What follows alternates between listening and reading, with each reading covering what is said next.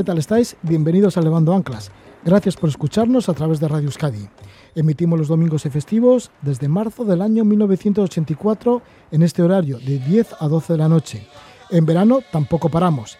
Y para esta ocasión vamos a contar con Álvaro Teixeira, más conocido como Álvaro Rodamundu. Después de cruzar todo el continente americano en bicicleta, volvió de nuevo para su ciudad, para Vitoria-Gasteiz, y retomó el camino y ha llegado hasta la India, recorriendo buena parte de Europa y Asia. Nos va a relatar el tramo que hizo entre Irán e India. Y además, en India compró una moto y se dio la vuelta al país. Tuvo que regresar mm, debido al tema de la pandemia del coronavirus y hoy le vamos a tener en Vitoria Gasteiz pues para que nos hable de las vicisitudes que tuvo por ese camino desde Irán hasta la India. Luego nos vamos a comunicar con Puerto Río Tranquilo, una pequeña localidad de la región de Isen, en la Patagonia chilena. Hasta allí llegó el guipuzcoano Aitor Saavedra. Le gustó tanto el lugar que ahora construye un hotel de seis habitaciones y nos va a describir las maravillas que le rodean lagos, fiordos, glaciales, ventisqueros y campos de hielo. Así que atentos a esa conexión que vamos a hacer con la Patagonia chilena. También estaremos con Juan Antonio Guisasola, él es de Ibar y amante de los delfines, con los que ha nadado, buceado e interactuado tanto en la costa como mar adentro.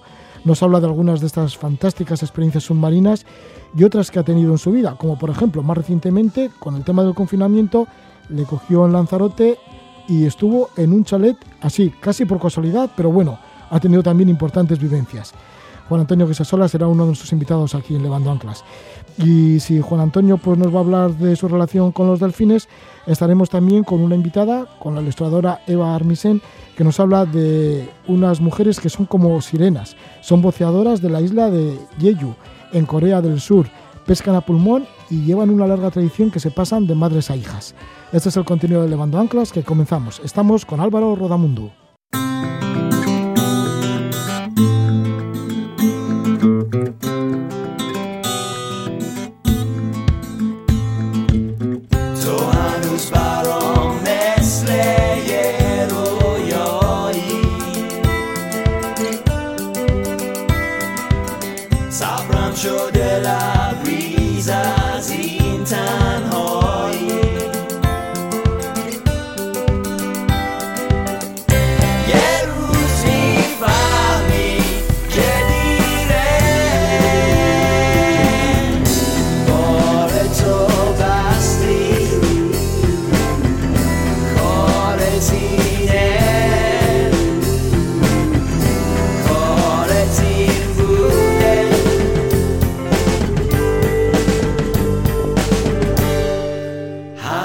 share.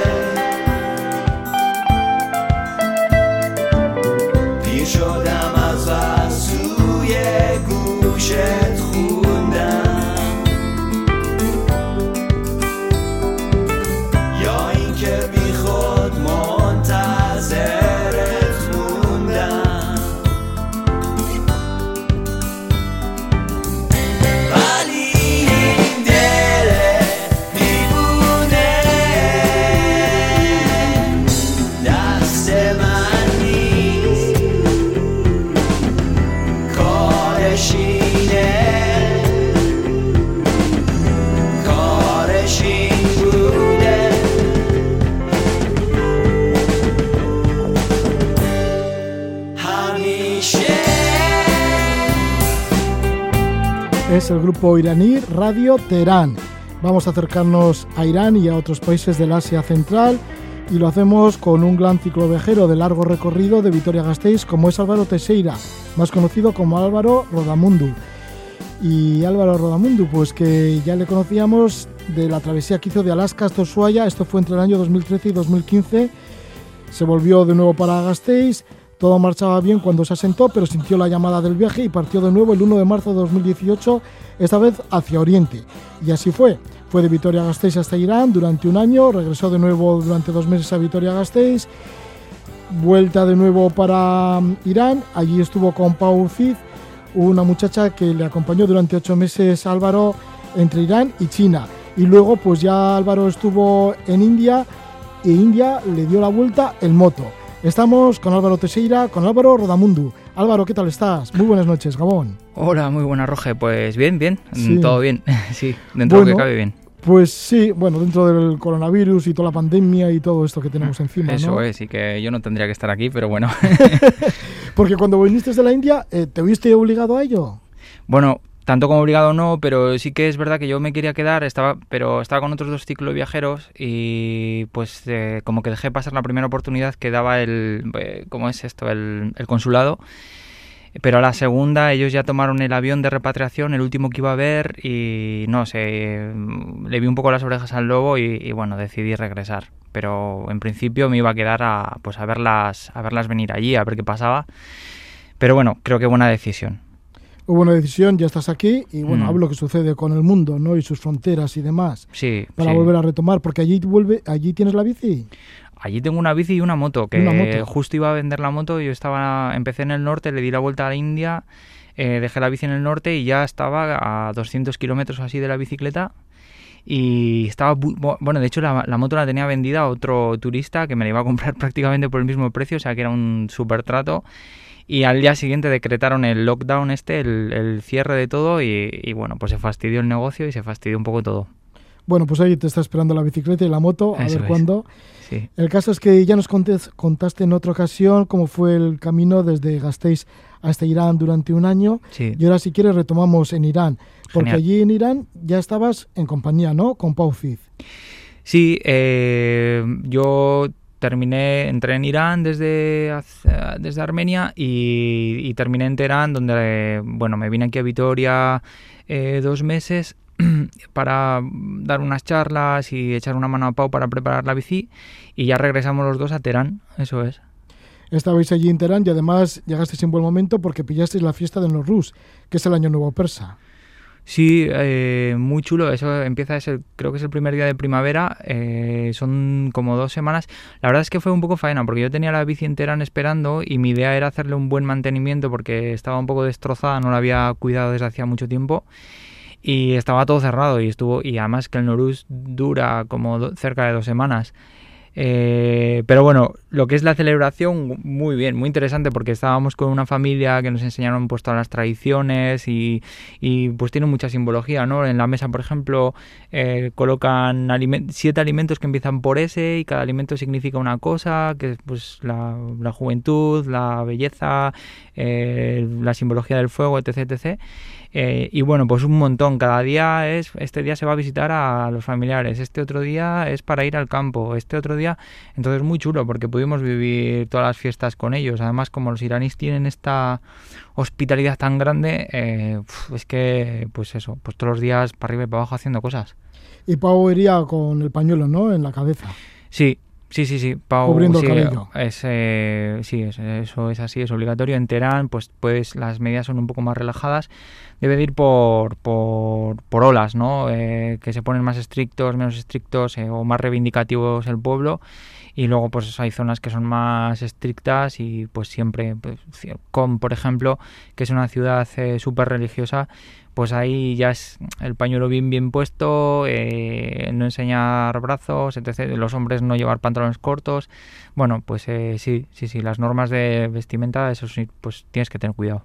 Sí, hay que respetarlas. Y bueno, ellos son también como bastante amables y simpáticos, ¿no? Cuando dicen, pues eso, que te cubran las chicas con el pañuelo la el, el cabello o que tú lleves como, Sí. como hombre, pues yo que sé, una indumentaria no demasiado llamativa. Sí, eso es. Eh, ellos, a ver, muchas, muchísimas mujeres eh, quieren eh, o están en contra de- del pañuelo.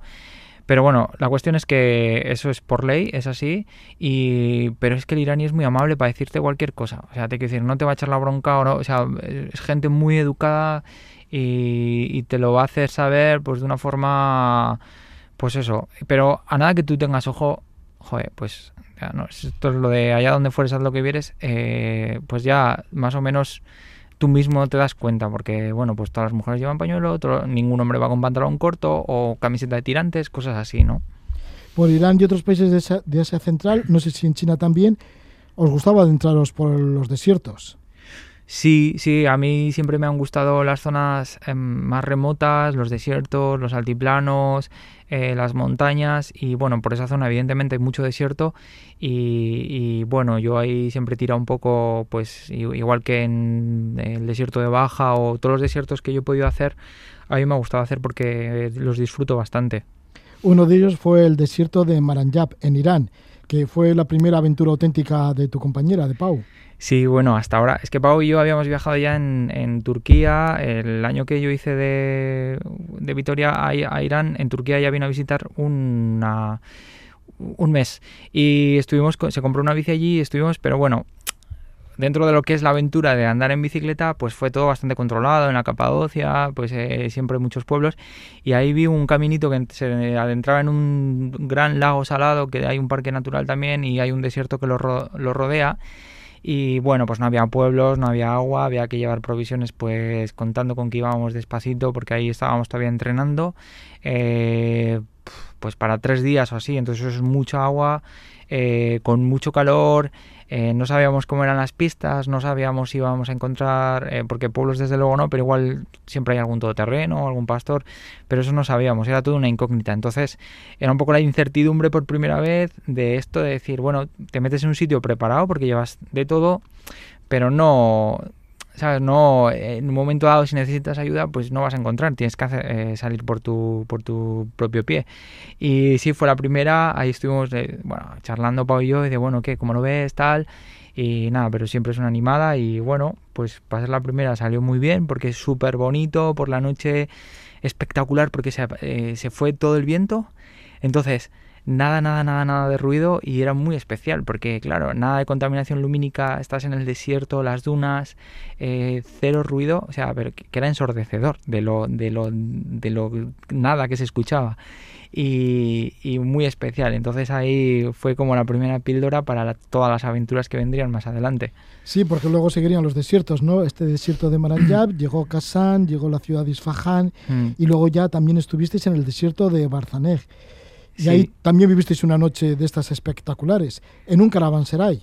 Sí, bueno, has mencionado Isfahan, por ejemplo, y Kashan, todo esto son ciudades bastante potentes eh, a nivel turístico, dentro de lo turístico que pueda ser Irán, eh, pues son ciudades muy bonitas y tal, pero yo la verdad es que siempre me centro más que en las ciudades o en, o en ruinas y todas estas cosas, a mí me gusta más la naturaleza. Y ahí tenía yo un dato que me habían pasado de un caravanserai abandonado, y es el desierto de Barsané, eh, entonces eh, el caravanserai, por así decirlo, eran como las, yo qué sé, las estaciones Repsol de la época, ¿no? Donde las caravanas de camellos paraban a, pues a repostar, ¿no? Entonces es como un castillo eh, de adobe que se mantiene muy, muy, muy bien, que tiene un patio central, en este caso un gran patio central y alrededor eh, están pues todas las estancias, ¿no? Y luego por fuera pues es amurallado y luego pues los, los techos arriba puedes subir y son todo bóvedas, ¿no? Este estilo un poco persa.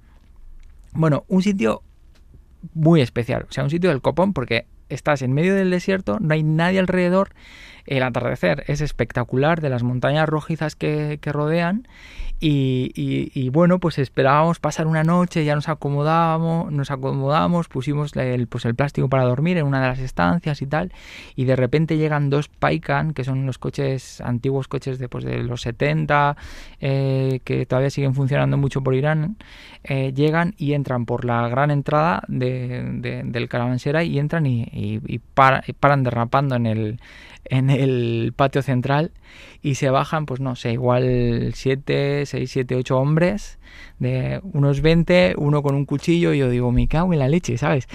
Eso de noche, eh, con los focos, la música a tope, y yo diciendo, pero ¿esto qué es? O sea, si estamos en medio de la nada, eh, nada, ya eh, se quedó así un poco retirada, me acerqué yo saludando, hola, ¿qué tal, papá?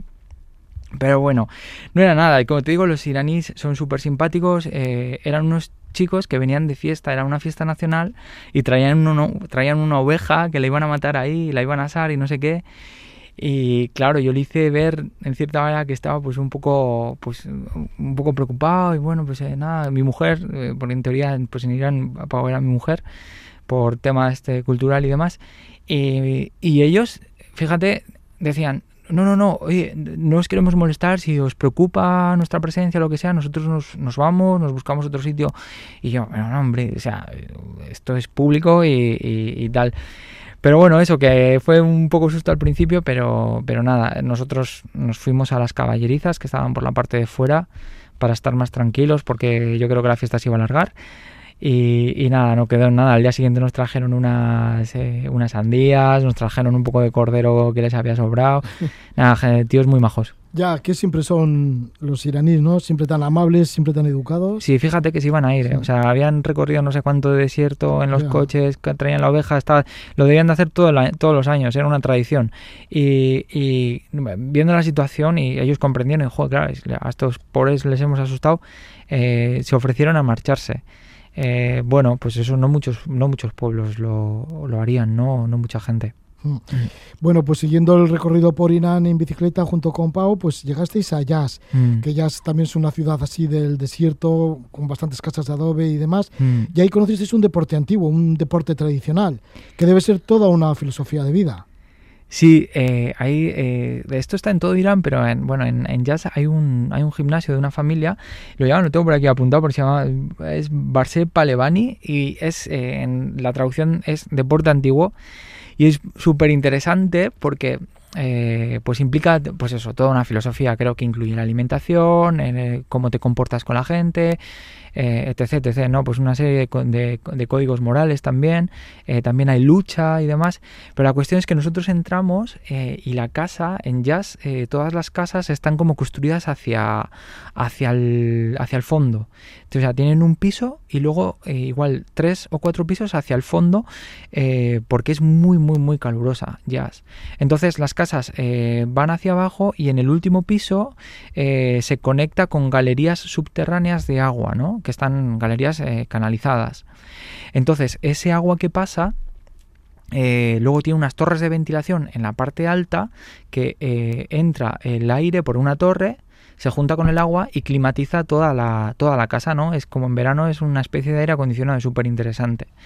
Entonces, aire acondicionado de lo más natural. Sí, sí, pero es la leche porque súper eficaz. No, no, sé lo que puede cambiar, pero yo recuerdo igual fácil 10 grados o 15 grados menos en, el piso de abajo. Entonces, en la parte de abajo del todo, donde pasa el canal, tienen pues una especie de, de sauna, pero al, revés. O sea, ¿sabes? Como unos banquitos alrededor, todo en piedra, súper fresco. La verdad es que muy, muy bien pensado.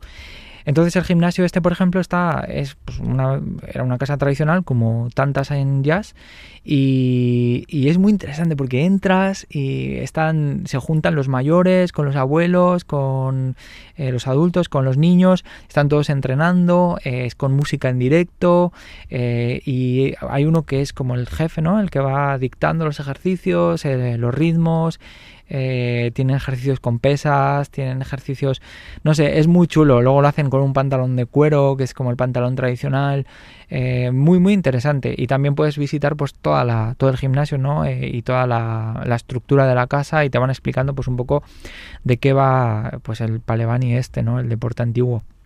Me parece una chulada si se visita Irán, la verdad.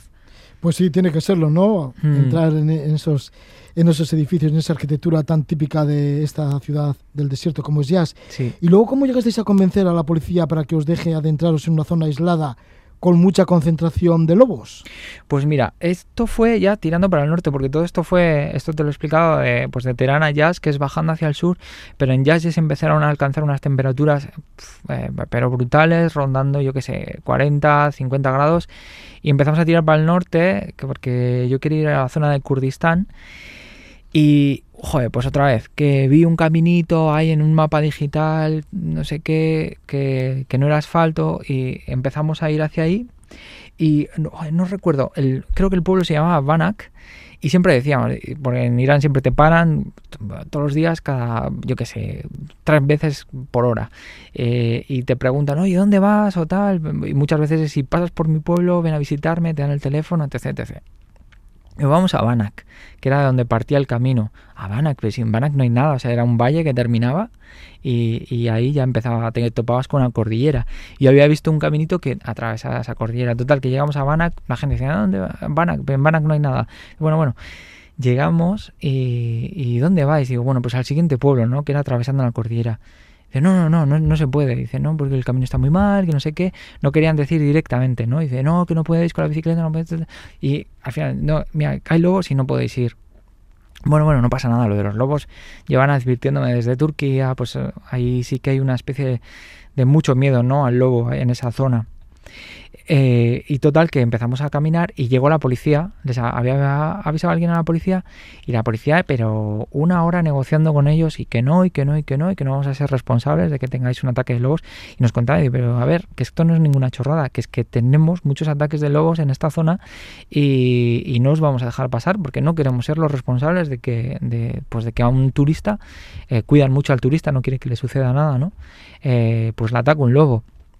Bueno, yo explicándole que sí, que ya he hecho América, no te preocupes, que he hecho de aquí a aquí, que vengo desde España en, en bici, que bla, bla, bla, bla. Eh, al final accedieron y nos dejaron ir. eh, total, que empezamos el camino. eh, ah, bueno, prometednos que, que vais a hacer todo el camino del tirón. Bueno, 5 de la tarde, quedaban 80 kilómetros. digo, "Eh, sí, sí, te lo prometo. Pero vamos, para adentro ni de coña, porque si va a hacer de noche es imposible, pero solo para que nos dejaran pasar, ¿no? ¿No te importaba dormir con los lobos? Oh, jo, mira, Roge, es que me han dicho tantas veces lo de los lobos que si hubiese hecho caso mm, no podría haber acampado. Pero ya casa. sabes la típica historia de que viene el lobo, que viene el lobo, y al final viene. Eh, eso. bueno, Cuando menos te lo esperas. total, nos dejan pasar 10 kilómetros y digo, Pau, aquí acampamos. Un sitio perfecto, precioso, con la- una vista a un parque natural, eh, a unas montañas nevadas. Bueno, increíble, precioso. Eh, Pau estaba pintando unas acuarelas, yo estaba pues ahí eh, ti- tirando unas fotos y tal, un poco alejados de la tienda. Y de repente, a 100, 200 metros, ¡au! Una manada de lobos que empieza a, a aullar. Y yo, no me jodas. no me lo puedo creer. Yo, ¡buah! Veo, pau, pau, pau, pau. Empieza a, a correr hacia la tienda, pau, pau, vamos, vamos, no sé qué. Y ya, ¿qué pasa? ¿Qué pasa? Digo, pues es que habíamos estado con muchos chacales hasta ese, hasta ese momento. Y los chacales hacen un sonido parecido al lobo, pero al final es como que terminan una especie de risas o de pájaro. Pero eso era lobo, clarísimo. Y yo, Pau, vamos, cor-". Y ella decía, no, pero ¿qué pasa? Que, ¿sabes? Pues nada, pues chacales, pues como todos los días. Y yo, ya venga, que, que son lobos, que no sé qué. Nos metimos a la tienda. Guau, yo, pero cagado de miedo. Ay, pre- preparé de la, de la cocina, tengo gasolina. Preparé un plato con gasolina por si, pues para aprender, si se acercaban y tal. Y, y nada, fue un momento de bastante tensión, eh, pero no, no pasó nada, no se acercaron, no, eh, bueno, pues fue toda la noche bastante tranquila. Y al día siguiente, pues como si nada, atravesamos el, eh, esta cordillera, que fue bastante, bastante dura, mucho empujín, que digo yo, empujando la bicicleta. Pero, y los pastores nos decían, pero ¿cómo que? Pastores que nos encontrábamos, ¿habéis dormido tal? Y, como os ha- ¿habéis escuchado lobos y tal? Y digo, pues sí, sí, sí, hemos escuchado, sí. ¿Y eso? ¿Y, y qué decían los pastores? ¿Que son peligrosos los lobos? Sí, claro, ellos tienen eh, al lobo tienen mucho miedo y luego no hay más que ver, tienen mastines gigantes en toda esa zona. También es verdad que la zona de Turquía, toda la zona de Georgia, Armenia, que son más o menos, bueno, pues comparten más o menos un territorio parecido, eh, tienen estos mastines los pastores y los mastines están pues todos mellados, ¿no? Y atacados y con, con mordeduras y llevan unos collares de pinchos tremendos eh, no por nada, sino por, pues bueno, pues es, es cierto que hay mucho lobo y por lo visto que hay ataques. Sí, pero el lobo atacará a las ovejas o al ganado, pero no a las personas. Pues fíjate, ellos están muy... eh, la- policía desde luego nos dijo, eh, a ver aquí eh, hay ataques a personas y luego sí que estuve investigando un poco, así, eh, puede ser cierto o no, pero la- en la prensa de Asia Central y la prensa iraní registra un montón de ataques, ahora, que sea cierto o no, es otra, otra historia, pero registra un montón de ataques a lobos y a cualquier persona que le preguntes allí eh, te va a decir que sí, sí, sí, sí, o que los ataques son reales o cuánto hay de leyenda, cuánto hay de cierto, eso ya no lo sé. Álvaro, y cuando le decías al, al policía, a las policías que decían, no paséis, que aquí hay lobos y tal, y decías tú, bueno, pero si es que yo ya me he recorrido toda América, ya, como diciendo que ya, ya he tenido experiencias con todo tipo de animales. Recuerdo ahora que sí que tuviste una experiencia bastante fuerte con algún oso, ¿no? En Alaska, Canadá. En Alaska sí, con un... Que casi te deja, vamos, que, que no sé qué te sucedió, que decidiste igual no continuar el viaje. Y eso era lo que era al principio del viaje. Sí, eso era al principio del viaje, pero era porque yo estaba muy asustado, estaba muy verde y tuve un encuentro con un oso grizzly que vino a mi campamento porque yo acampé eh, mal. En, en, Alaska tienes que acampar en Alaska, Canadá, zona de esos tienes que acampar en triángulo que se llama, que es, bueno, comes en un lugar, la comida la dejas en otro lugar y donde duermes eh, no puede haber nada que huela a comida. Yo cometí el error de dejar una cazuela sucia al lado de la tienda y vino un grizzly eh, pues a, a, husmear y me, literalmente me cagué por las patas, pero estaba muy verde. Ahora la experiencia hubiese sido bonita porque no fue no fue peligroso. El oso estaba eh, pues eh, oliscando, tenía hambre, pero no tenía interés en mí. Luego en América sí que tuve un encuentro también fugaz con una pantera negra y me pareció precioso. Eh, pues encuentros que tengo así con animales han sido muy bonitos porque normalmente ellos no quieren atacar. Entonces, eh, bueno, eso. Y al tema del policía, yo lo que intentaba decirle, bueno, venderle la moto, decirle, no, mira, que yo soy viajero profesional y, pues contarle pues, todas las películas de, no, pues, no sé si le dije que estaba haciendo un documental o yo qué sé, pues para que, para que me dejara pasar, básicamente para que venderle un poco la moto y decir, no, que yo esto no, es nuevo y, y, bueno, pues eso.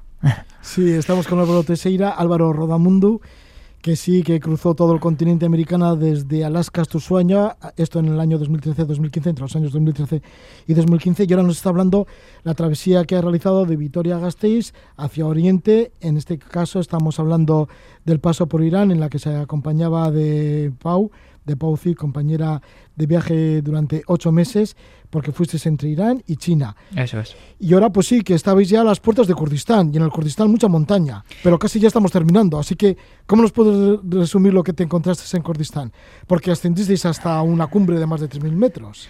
Bueno, pues eso fue la primera cumbre, también nos decían que no, eh, en el Kurdistán estaba nevada, pero eh, yo digo, Pau, que sí que podemos, que todo el mundo, no, no, no, no, todos los pastores no, no hay, no hay vías todavía para subir, y bueno, subimos, hicimos campo base con la tienda de campaña a pies de una montaña y yo ahí junando alguna pista ahí entre las placas de hielo, no sé qué, tal, algún cruce de hielo, digo, bueno, no llevábamos equipo y empezamos a tirar para arriba, para arriba, para arriba y, y, yo pues, joder, la cosa se iba poniendo complicada, la verdad, desde abajo parecía mucho más fácil, yo miraba a Pau y digo, ¿qué Pau? ¿Qué? ¿Cómo vas? Y dice, nada, bien, bien, bien, bien, bien, bien, madre mía, llegamos arriba, y yo digo, por donde hemos subido no podemos bajar, está súper peligroso, tenemos que crestear.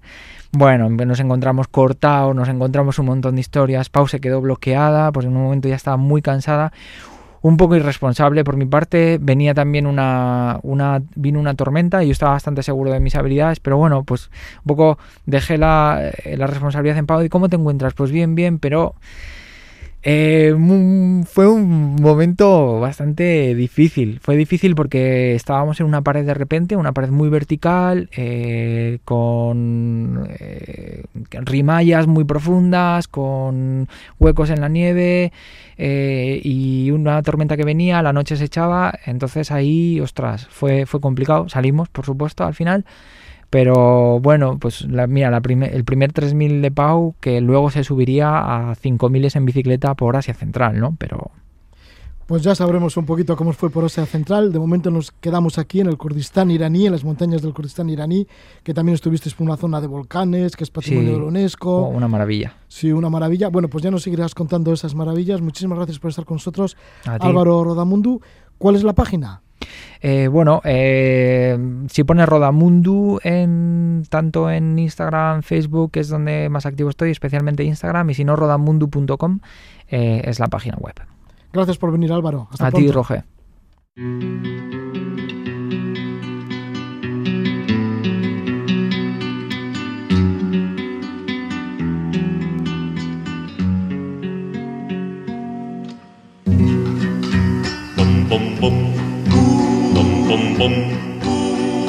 ¿Qué sabes de cordilleras? Si tú naciste tan lejos, hay que conocer la piedra que corona el ventisquero. Hay que recorrer callando los atajos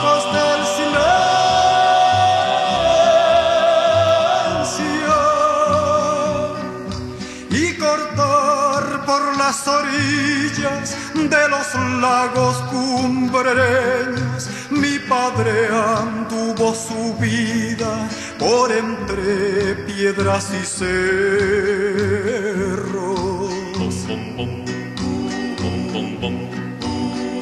La viuda blanca en su grupa, la maldición del arriero, llevó mi viejo esa noche a robar ganado ajeno al paso de atacar a la entrada del invierno.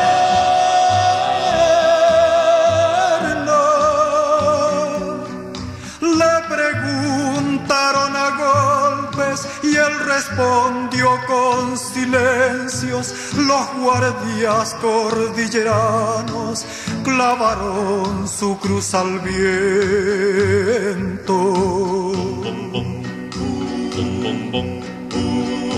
Los Ángeles Santa Fe fueron nombres del infierno. Es el cantautor chileno Patricio Mans con el tema Arriba en la Cordillera, un tema tradicional, ya clásico, muy conocido. Y es que nos vamos al sur de Chile. Digo, muy conocido pues en la cordillera andina y en el sur de Chile. Nos vamos a hacer una conexión con el sur de Chile, a la región de Aysén, a un pueblo llamado Puerto Río Tranquilo, en donde se encuentra Aitor Saavedra. La zona son lagos, fiordos, glaciales, ventisqueros, campos de hielo. Por esa zona, en la carretera austral chilena, está nuestro invitado Aitor Saavedra, que él es de Zarauz, en Guipúzcoa. En el año 2012 fue invitado por su primo en Buenos Aires, llegó a Buenos Aires, Argentina. Luego hizo un viaje así de vacaciones y para conocer Chile y en Santiago de Chile a los pocos días se enamoró y se quedó allí. Bueno, esto en resumidas cuentas. El caso es que luego compró unas tierras en la Patagonia que le gustaban muchísimo la Patagonia y ahora está levantando un hotel y en ese trabajo, mientras está trabajando en levantar el hotel, pues hacemos esta conexión con Heitor Saavedra que nos habla de la región de Isen, que es la penúltima región al sur de Chile, la última ya es Magallanes, o sea que nos vamos muy al sur de Chile. Aitor Saavedra, bienvenido, muy buenas noches, Gabón. Hola, buenas noches. Hola, hola. Aitor, pues sí, que te fuiste de Zarauz y nada, y ha cambiado mucho la vida cuando fuiste a visitarte a tu primo de Buenos Aires. Pues ya ves, ¿quién, quién lo hubiera imaginado, no? Eh, un cambio de vida eh, muy fuerte, muy, muy bueno para mí, la verdad. Estoy muy feliz. ¿Por qué saliste de Guipúzcoa y te fuiste a Argentina? Bueno, eh, quería eh, cambiar de aires, eh, conocer otro, otras realidades eh, distintas al País Vasco y un poco, no, no sé, para agitar un poco mi vida, ¿no?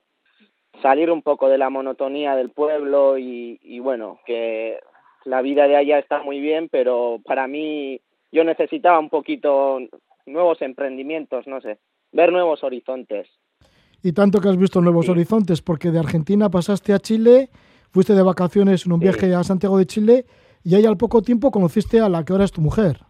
Sí, sí, sí. En aquellas navidades del 2012, bueno, conocí a la mujer de mi vida, Carolina, y ya ves, pues no llevaba casi ni tres semanas aquí en Sudamérica y, y ya, ya me emparejé ya, ya ves.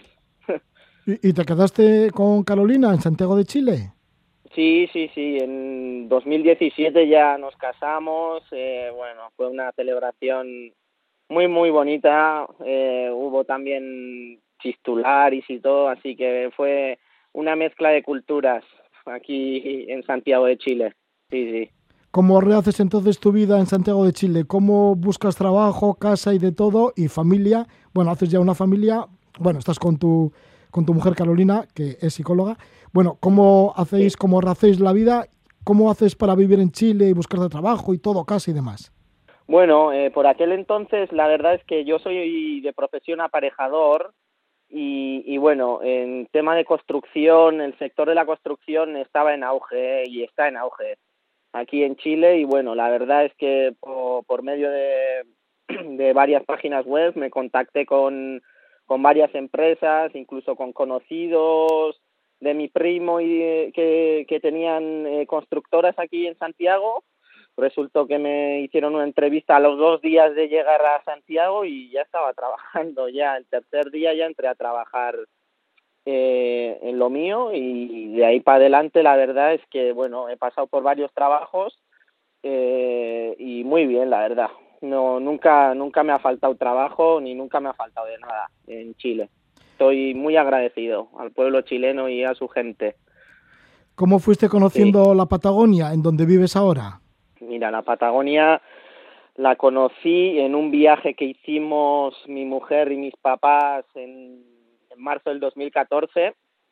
Fue, bueno, idea de mi mujer eh, viajar en, en coche desde Santiago y bajar a la ruta 7, eh, eh, llegando a Puerto Montt, pasando Puerto Montt ya nos embarcamos como en la ruta 7 y, bueno, la verdad es que hicimos la parte norte de Aysén eh, en, aquellas vacaciones y fue maravilloso.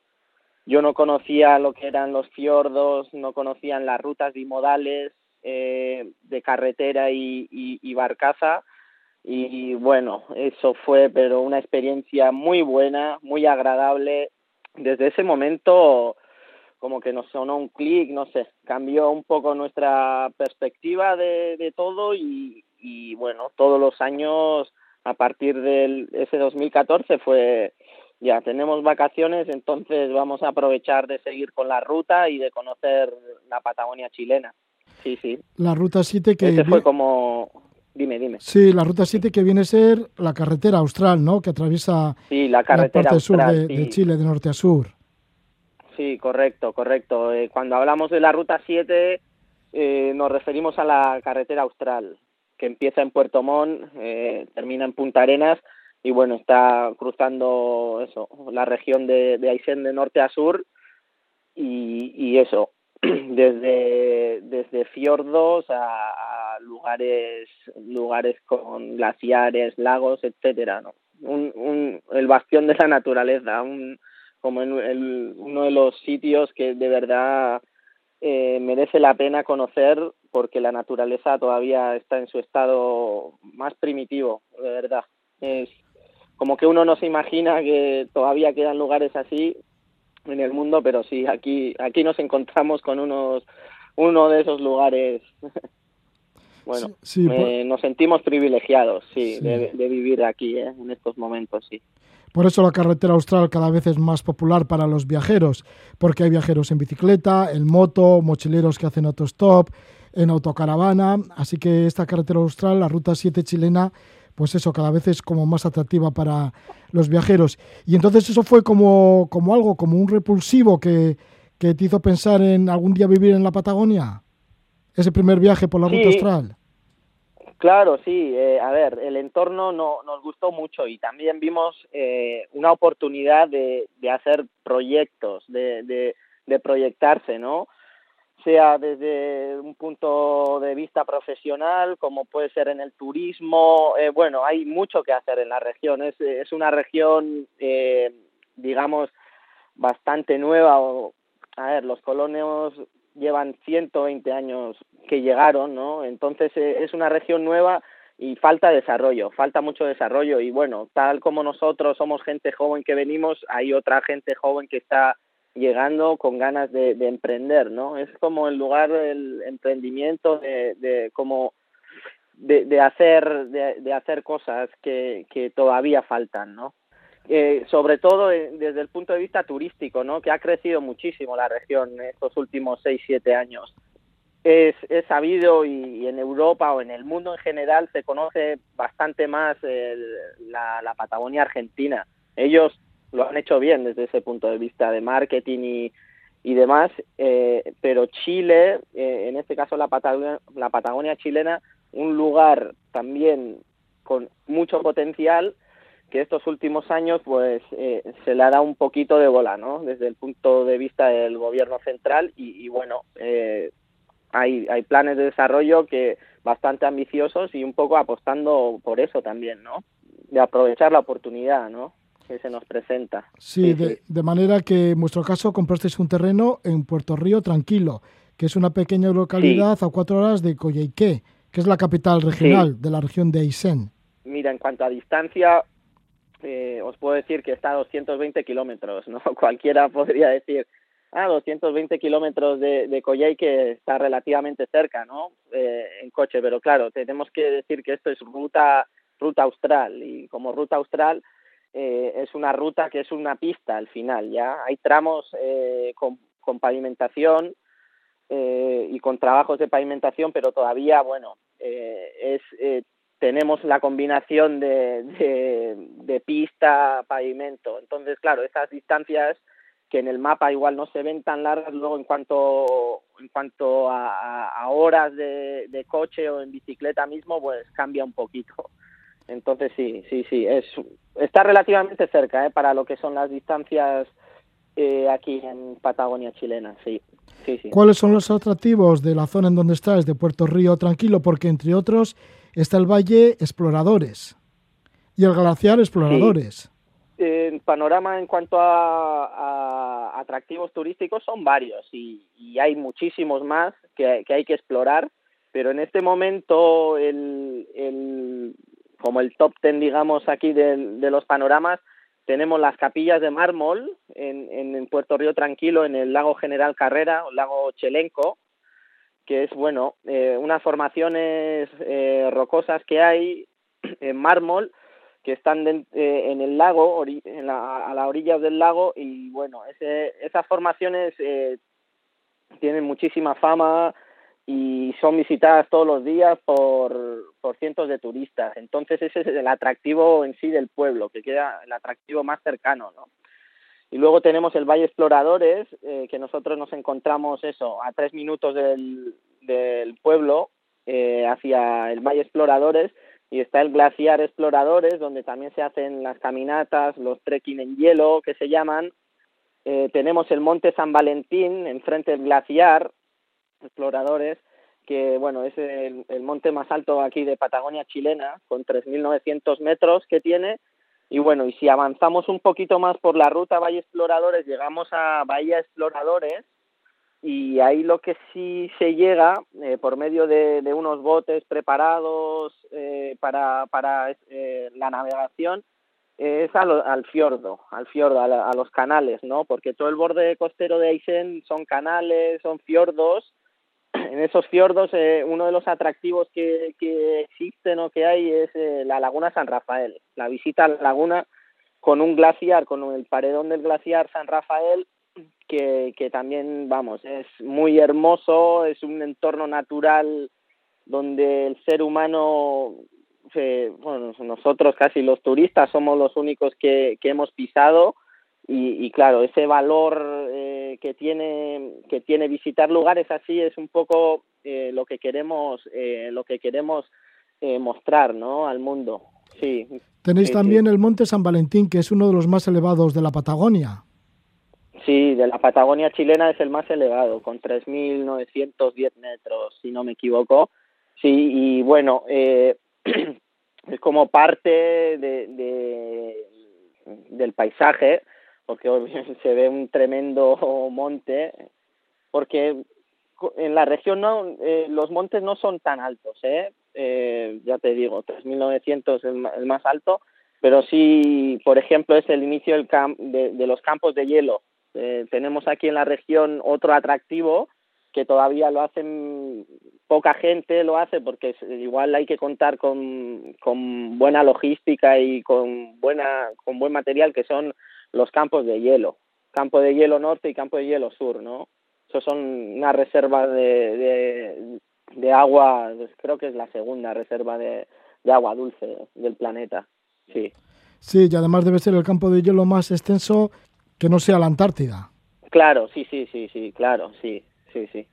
Sí, y además de todo esto, tenéis el borde costero y ahí están los fiordos. Los fiordos, sí. Sí, sí. y además un montón de eh, canales, ¿no?, que entran a tierra. Sí, eh, bueno, en cuanto a canales y demás, eh, hay, hay varios libros que hablan de los exploradores, ¿no?, que, que, que vinieron, eh, Darwin, hay, hay varios, el hay varios libros muy buenos. Eh, hay uno que es eh, hacia los confines del mundo que explica un poquito eh, cuando llegaron, ¿no? Eh, a explorar todo, todos estos canales, cuando cuando cuando se conoció a, aquí a, la, a la gente que vivía aquí. Eh, bueno, todo eso lo explica muy bien en varios libros y claro, todos esos canales eh, son maravillosos, o sea, es como, como se muestra en las películas, un, como un parque jurásico en 2020, ya te digo, es, es increíble. A mí me encanta la zona de los fiordos, me, me recuerda, no sé, a, un, a un, unos paisajes que soñados, ¿no? Aitor, pues bueno, estás ahora metido en esos paisajes soñados y es que tenemos esa conexión con Puerto Río Tranquilo, en donde se encuentra Aitor Saavedra. Él es de Zarauz, pero bueno, desde hace ya un tiempo vive allí en la Patagonia chilena, en la carretera austral, en la región de Aysén. Y ahí estás construyendo un hotel, un hotel que va a ser tipo bastante familiar, ¿no? De tan solo seis habitaciones. Sí, sí, sí.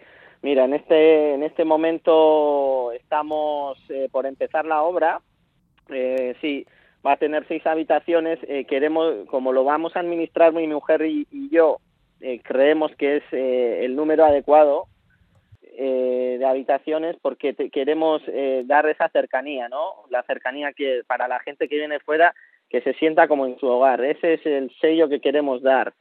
A, a mi mujer y a mí nos encanta recibir gente en, en nuestra casa, ¿no? Es como uno de nuestros pasatiempos. Entonces, eh, bueno, dijimos, ¿para qué somos buenos? Para recibir gente, somos hospitalarios, nos gusta. Entonces, bueno, pues, eh, ¿por qué no hacemos un, un hotel que, que, que muestre cómo somos y, y, y además, pues, eh, yo como soy constructor, aparejador en este caso, pues le damos un toque también de diseño y, y le damos una, una calidez, ¿no? Al lugar. Y, y, bueno, en eso estamos, sí, súper motivados, ya con todo casi listo pa, para empezar la obra y bueno, eh, creemos que para la temporada que viene vamos a tener ya abierto y nos, va a ser como ya otro paso de nuestra vida, ¿no? Dedicarnos eh, a eso, a, a, la, a la hotelería, bueno, en este caso, sí. Aitor, cuando lo abras, turismo, claro. ya, ya, y cuando lo sí. abras haremos otra conexión, a ver si es posible. Y es que además sí. de recibir a gente y de construir un hotel, porque ya eres aparejador, constructor y demás, además de todo ello, te gusta cocinar y preparas platos sí, típicos de los gauchos de la zona. Sí, sí, bueno, eh, he aprendido aquí, tanto de los argentinos, de amigos uruguayos, aquí de los chilenos, todo el tema de, las barbacoas que aquí se, se le llaman asados. Eh, bueno, eso lo he aprendido aquí, asar carne, ¿no? Eh, me, me, me, gusta mucho porque se, son espacios que puedes compartir con, con amigos, con conocidos eh, y, bueno, y luego y luego además el resultado de una carne bien asada, pues es con un buen vino al lado de un fuego, creo que es uno de los placeres de esta vida, ¿no? Eh, y bueno, y luego lo de asar también, o en este caso usar las parrillas para el pescado también. Ya, ese, ese me lo traigo del País Vasco, ese conocimiento me lo traigo de, de mi pueblo, de mis amigos, de bueno, de las sociedades, ¿no? Entonces, bueno, siempre que he preparado, por ejemplo, pescado a la parrilla, ha sido un éxito aquí, en Chile. Entonces, bueno, pues, eh, ¿por qué no nos vamos a dedicar también a eso, ¿no? A, a cocinar, a parrillar, ¿no? Como dicen aquí. Y, y sí, en eso estamos. El, la materia prima aquí en cuanto a el, la carne es buenísima, hay un pescado y marisco espectacular en la región con, con, con aguas tan frías, pues sí, sí, sale muy, muy buena materia prima para cocinar y bueno, yo feliz, yo feliz. Pues sí, ya se te ve muy feliz ahí en la Patagonia. Y si habíamos empezado con la canción, con una canción del cantautor chileno Patricio Mans, Arriba en la Cordillera, que es una canción que va muy bien además con la zona en donde estáis, porque. ¿qué, ¿cómo es la vida allí? Eh, porque esta canción habla de arrieros, de cuatreros que roban el ganado y demás, que es una zona así como de eso, de arrieros, de gauchos, de ganado, sí. de pastores. Sí. Sí, sí, mira, te, te cuento un poco. Es, eh, la vida es muy rural aquí, ¿no? Todavía, pues, me imagino, yo me imagino, yo no lo he vivido allá en el País Vasco, pero de, lo que me contaba mi abuela, mis abuelos, incluso mis papás, Sí, una, una vida muy rural donde todavía uno va por su leña para encender el fuego, uno tiene su, su ganado, tiene sus gallinas, eh, tiene su huertita una vida de gaucho, de, de, montaña, ¿no? Al final es una vida mucho de, de montaña, de agricultura, no tanto, más de ganadería, pero bueno, cada, cada, cada familia tiene su huertito y ahí un poco se saca el alimento, ¿no? De, de, de sus tierras, ¿no? Y sí, o sea, eso eso aquí todavía todavía está es, son costumbres y, y, la vida es así aquí todavía nos encontramos así y, y de verdad es muy bueno porque porque creo que eh, el producto que uno come es súper ecológico de primera calidad y, y además bueno que te dedicas un poco parte de tu vida a eso no eh, parte de, de, tu tiempo libre lo, lo, dedicas a eso, entonces creo que es una manera de vivir eh, buena y, administras tu tiempo al final, es eso. Bueno, Uno pues, es el administrador de su tiempo, sí, sí. en resumidas cuentas, sí. Bueno, pues unos grandes logros, administrar tu propio tiempo, estar feliz y contento en este lugar del mundo que se llama Puerto Río Tranquilo, que te encuentras cerca de, bueno, más o menos relativamente a 220 kilómetros de Coyhaique, que es la capital regional de la región de Aysén, en la carretera austral chilena, la penúltima región al sur de Chile, en la zona casi más austral de Chile. La última región ya sería Magallanes, o sea que estamos hablando muy abajo. Y ahí estás montando un hotel que se abrirá dentro de un tiempo. Bueno, pues a ver si volvemos a hablar contigo y ya está ese hotel para que nuestros oyentes igual se puedan acercar algún día por allí. Muchísimas gracias por estar con nosotros. Aitor Saavedra, que te fuiste desde Guipúzcoa en el 2012 a Argentina a estar con tu primo en Buenos Aires y cuando llegaste a Santiago de Chile a la semana, pues ya conociste a Carolina, os enamorasteis y bueno, pues ya os casasteis y ahora estáis viviendo allí en, en, esta, en esta región tan al sur de Chile. Muchísimas gracias por esta conexión, Aitor Saavedra. Bueno, gracias a vosotros y bueno, deciros eso, que estáis todos invitados a la región. Eh, recomendado 100% al que le guste la naturaleza, al que le guste caminar y vivir un poquito eh, al aire libre, es el sitio adecuado. Os esperamos a todos y a todas y un fuerte abrazo y seguimos en contacto. Aquí estaremos, ¿vale? Aitor Saavedra nos ha hablado desde Puerto Río Tranquilo, en la Patagonia de Chile. Llegamos ya al final de esta primera parte de Levando Anclas. Vamos a escuchar a un cantante chileno que tiene bastante éxito en los últimos tiempos, como es Jepe, y la canción Canto de Amanecida Cuculi. Y luego regresamos de nuevo después de las noticias de las 11 de la noche con Levando Anclas. Nos esperan bastantes aventuras.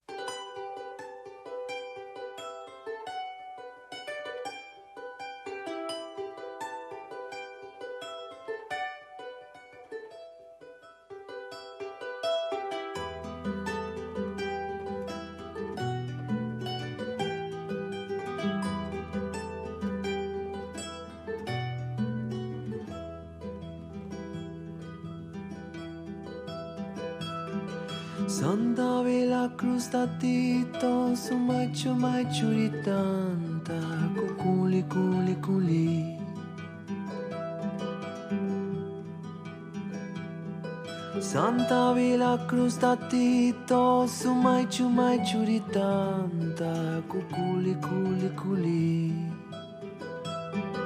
Agua loma y agua y loma, agua quiere mi paloma culi, culi, culi. Agua, loma y agua loma, agua quiere mi paloma,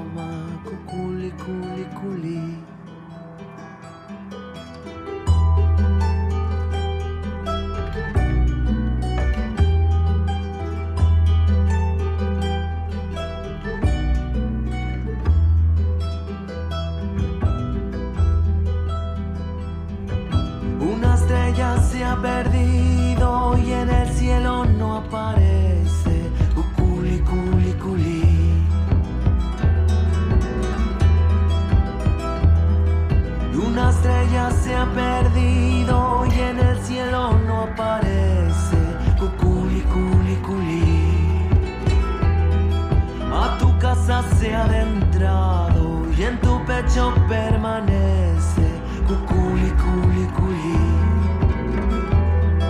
a tu casa se ha adentrado y en tu hecho permanece. Cuculi,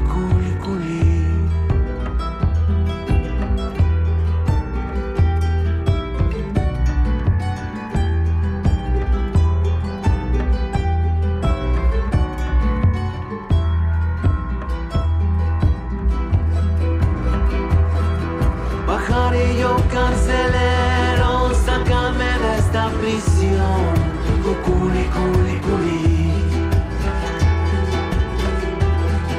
Pajarillo carcelero, sácame de esta prisión. Cuculi, culi, culi. En pago de carcelaje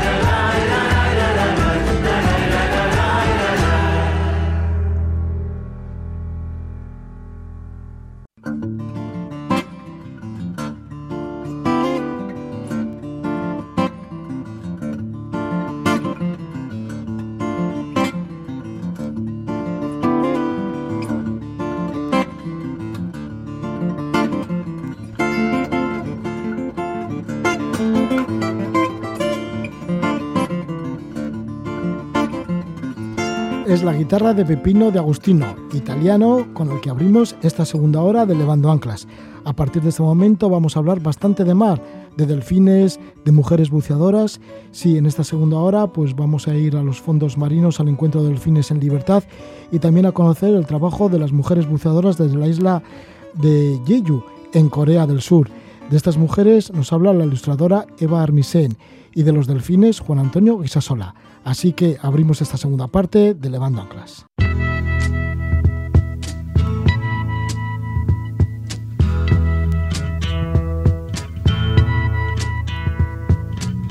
There's something happening here. But what it is ain't exactly clear. There's a man with a gun over there telling me I got to beware. I think it's time we stop, children. What's that sound? Everybody, look what's going down.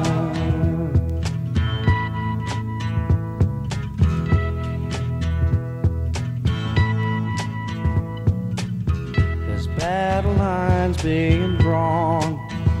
Nobody's right if everybody's wrong. Young people their minds are getting so much resistance from behind. Time we stop. Hey, what's that sound? Everybody, look what's going down. es el tema For What Is Worth, un tema célebre de Buffalo Springfield, en donde se encontraban Stephen Stills, Neil Young, Richie Foray, entre otros. Música que viene de la mano de nuestro invitado, José Antonio Guisasola. Entre otras cosas, ahora nos va a hablar de su relación con los delfines y cómo ha buceado con ellos, con los delfines y cómo se ha comunicado con los delfines. Juan Antonio Guisasola es arqueólogo de formación, amante de la naturaleza, de la espeleología, la montaña, el mar y los delfines. Publica el libro Nadie en un mundo vacío solo estás tú. Es una novela, mezcla de hechos ficticios, autobiografía, reflexiones filosóficas, recoge el ambiente industrial en el, Eibar que él conoce muy bien desde niño. Él es originario de esta ciudad, de Eibar. Y bueno, pues recoge el ambiente industrial en las décadas de los años de 1960-1970, el ambiente ciclista de la época, para luego pasar a la práctica de la espeleología, el amor a la montaña, al mar, a los cetáceos. El protagonista es Juan Sola. Realiza una exploración en una cueva y al salir se encuentra con un mundo vacío, carente de humanos, donde la naturaleza vuelve a recuperar su espacio. Algo parecido a lo que hemos vivido con el confinamiento. De esto y de su relación con los cetáceos nos habla Juan Antonio Guisasola, autor de Nadie en un mundo vacío, solo estás tú.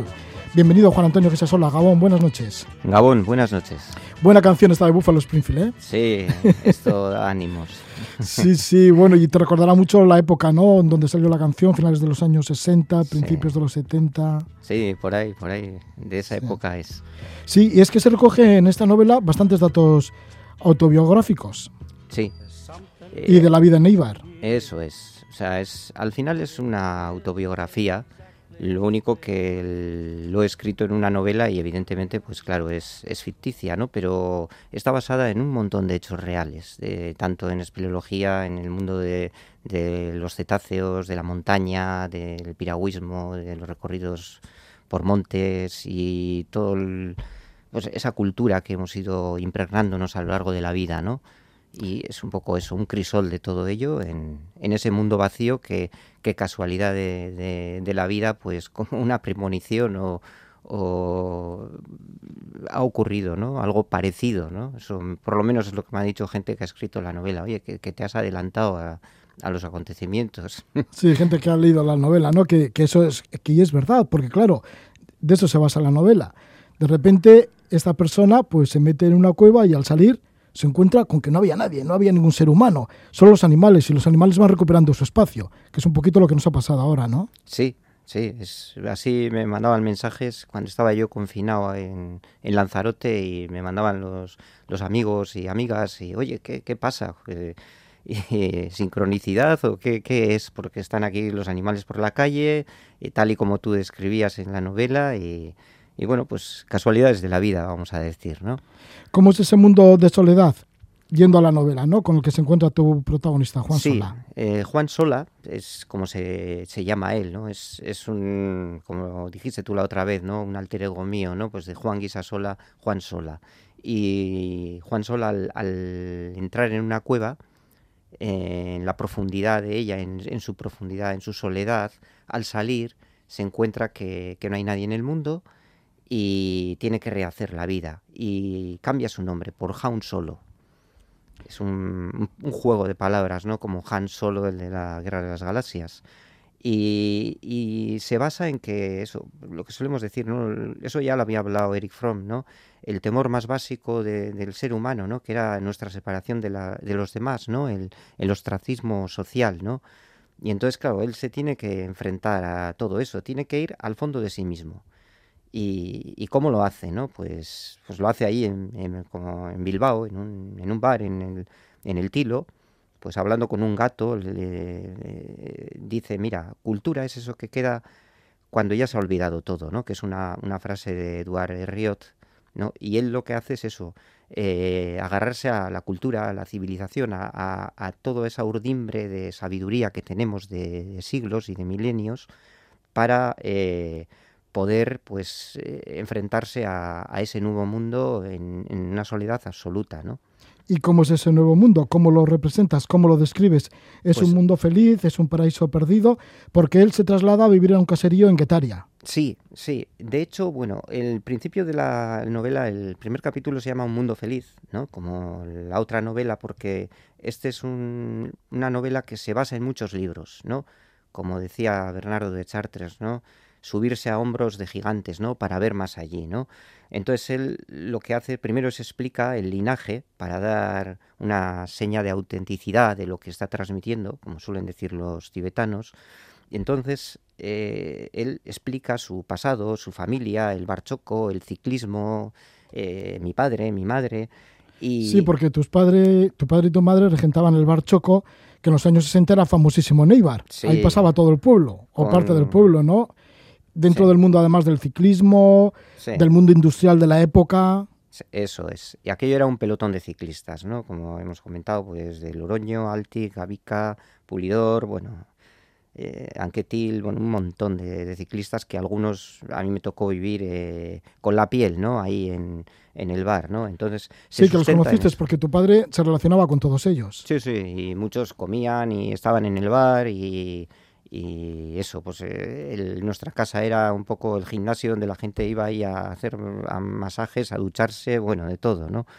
Y esa es la primera parte de la novela. Y una vez ya que partes de, una base, de una raíz, ¿no? Pues es el viaje es a las profundidades del alma, ¿no? A, a esa cueva Y, y el título de otra novela, El alma se apaga, de, de Lajo Silagi, que es eso, el desencantamiento del mundo, donde te encuentras con un mundo, imagínate un mundo de nadie, donde estás tú solo, no hay ningún humano, todo está igual, y hay animales, hay plantas, y poco a poco esa naturaleza va recuperando su espacio, ¿no? Como nos ha tocado vivir un poco a, todos nosotros ahora, ¿no? Y claro, eh, ¿él qué hace? Pues se encuentra un paraíso perdido, es Piscundenea, que es, rebautiza así a un, a un caserío autosuficiente que, tenga, que esté basado pues, en los pilares de la salud, de la ciencia de la longevidad y sobre todo en la búsqueda del, de la autorrealización. La autorrealización basándose un poco, pues eso, en, en la estela de un montón de, de, de, pensadores y psicólogos, entre ellos pues a Antonio Blay o eh, Víctor Fram, por ejemplo, y él crea su mundo, ¿no? Un mundo, una ecotopía, ¿no? Y, y, ya de ahí pues hace pues sus pequeños viajes y es donde se encuentra en el oráculo de Delfos Donostiarra, como se dice en la novela, con Flynn, lo que se conocía, la gente le conocía como Paquito. Y... Que es un delfín que estaba en la Bahía de la Concha. Sí. Que... Con el cual tuviste relación con él. Sí, gracias a... Buceaste con él, con, con Flynn o con Paquito. Sí, gracias a Gonzalo Garayoa, un amigo, que él me tendió la mano y, y fuimos ahí a, a, bucear y fue una experiencia, como conté la vez anterior, preciosa. Sí, ya es que hicimos un programa en la época que estaba Paquito todavía en la Bahía de la Concha, bueno, hicimos varios programas. Sí, dos. En el que estaba tu amigo Gonzalo Garayoa también. Y luego, además, también hablamos de este libro en el otro programa que tenemos en la Casa de la Palabra y hicimos referencia a ello. Pero bueno, ahora aquí en Levando Anclas, eh, ahí empezó entonces tu relación con los cetáceos y con los delfines, esa relación tan directa que has tenido. Sí. Eh, Porque no allí. fue solo la Bahía de la Concha, luego te fuiste a Irlanda, estuviste con Mara, en Bretaña con Jan Flock, sí. y luego te has, te has, metido también en alta mar y has buceado con delfines. Bueno, ¿y cómo fue esa conexión entonces con Flint en la Concha? Pues eso, pues fue gracias a, a Gonzalo y luego pues otros amigos como Roberto, eh, Elena y otra gente, pues solíamos juntarnos y íbamos ahí a bucear y teníamos pues eso, eh, unas experiencias maravillosas, ¿no? Nadando y buceando con, con este delfín, con el cual hicimos una, una amistad profunda. Y de ahí pasamos a, Irlanda, donde le conocimos a, a Mara, y por ejemplo por decir algo pues como conté la vez pasada no hacía pues el body surf con, con la propia delfina. Eso es una experiencia que, es irrepetible y vamos eh, no se puede puedes contar pero no no ese sentimiento de estar allí cogiendo olas agarrando agarrándote a la cola del, del delfín pues es eh, irrepetible vamos y pero con ¿cómo, te de, cómo te dejaba Mara que, que estuvieras con ella y que ella luego te llevara Ah, pues, pues porque Mara es así, igual que Jan Flock también te, te apoyabas, te ponías encima de su lomo y, y, buceabas agarrado a él sobre su lomo y ibas buceando por la bahía, eh, llevado por, por su cuerpo, ¿no? Y eso pues son experiencias muy bonitas y como los encuentros que hemos tenido en la costa vasca, eh, solíamos ir con el con un Bavaria, el vacilón de mi amigo Azpiri, o con un velomotor del de, T-Line de, de John Arrazola, y solíamos tener encuentros con, con delfines y con ballenas. Y por ejemplo, una experiencia muy bonita fue una vez. Pero esto es ya en mar adentro, ¿no? Mar adentro, esto sí. Me acuerdo que, que me dijeron, mira, la sonda no llega, pero por las cartas de navegación aquí hay como unos mil metros de profundidad. Y, y, allí nos juntamos con un pod, pod le llaman los biólogos a un grupo, que sería, pues, por decir algo, 30, 30 calderones o ballenas piloto, algunos de, de 6 metros de, de largo, eh, oscuros, eh, con cabeza globular, y les saludamos, bueno, y se pusieron alrededor de, del velero con el cuerpo erguido hacia afuera, y ellos movían las aletas, como imitando el saludo que habíamos hecho nosotros, ¿no? Y yo estaba con el traje de, de, goma y me metí en el agua. Y claro, la sensación esa de, de, que tienes la mano agarrada a la escalerilla del barco y ves la carena, cómo se te sueltas, es una decisión que tienes que tomar y, y ves cómo se suelta, te sueltas y el barco se va y notas como un, eso, una sinfonía de, de, silbidos y de sonidos que bañan tu cuerpo y, y que, que ves unas masas oscuras que se acercan hacia ti. Claro, yo porque ya soy ducho en esto, ¿no? Pero a cualquier otro me imagino que le impactaría mucho más. Y me acuerdo que Esto, perdona, los silbidos que escuchabas eran los silbidos de, de los de- calderones, de los calderones. de las ballenas piloto, y estuve pues como media hora nadando con ellos. Las ballenas piloto que vienen a ser como unos delfines, pero más grandes todavía. ¿o? Sí, son, son unos delfines, pero de cabeza globular y ya te digo, pueden llegar a 6 metros de, de longitud y de hecho se sabe que tienen eh, el- las neuronas neocorticales eh, que están vinculadas evidentemente a la inteligencia en número, en proporción de, de su cuerpo, son superiores a los que tenemos los humanos. Y, y yo desde hecho, o sea, la- lo que sentía dentro del grupo nadando, Perdona, así que son animales muy inteligentes muy inteligentes. Y, y, también muy sensibles. Sí, porque, vamos, cualquiera de ellos me podía haber matado o sumergirme hasta donde quisiese en un momento. Y me acuerdo que vinieron Sí, tres... porque es su territorio y ellos dominan el territorio. Sí, Y además tienen, deben tener una energía, vamos, superior. superior y unos dientes enormes. Ah, sí, dientes enormes. Sí, cónicos y claro, eh, yo me acuerdo que se juntaron tres y se, eran un poco como dentro del grupo que es- estaban como a ver quién era este, ¿no? Un pato ahí en el agua, aunque llevaba mis, mis aletas, mis gafas y mi tubo y nado bien, pues iba nadando con ellos y me acuerdo que en un momento dado el, el choque psicológico fue cuando saqué la cabeza del agua y el velero estaba como a más de 200 metros y estaba completamente rodeado de unas aletas enormes, oscuras, y yo en el medio.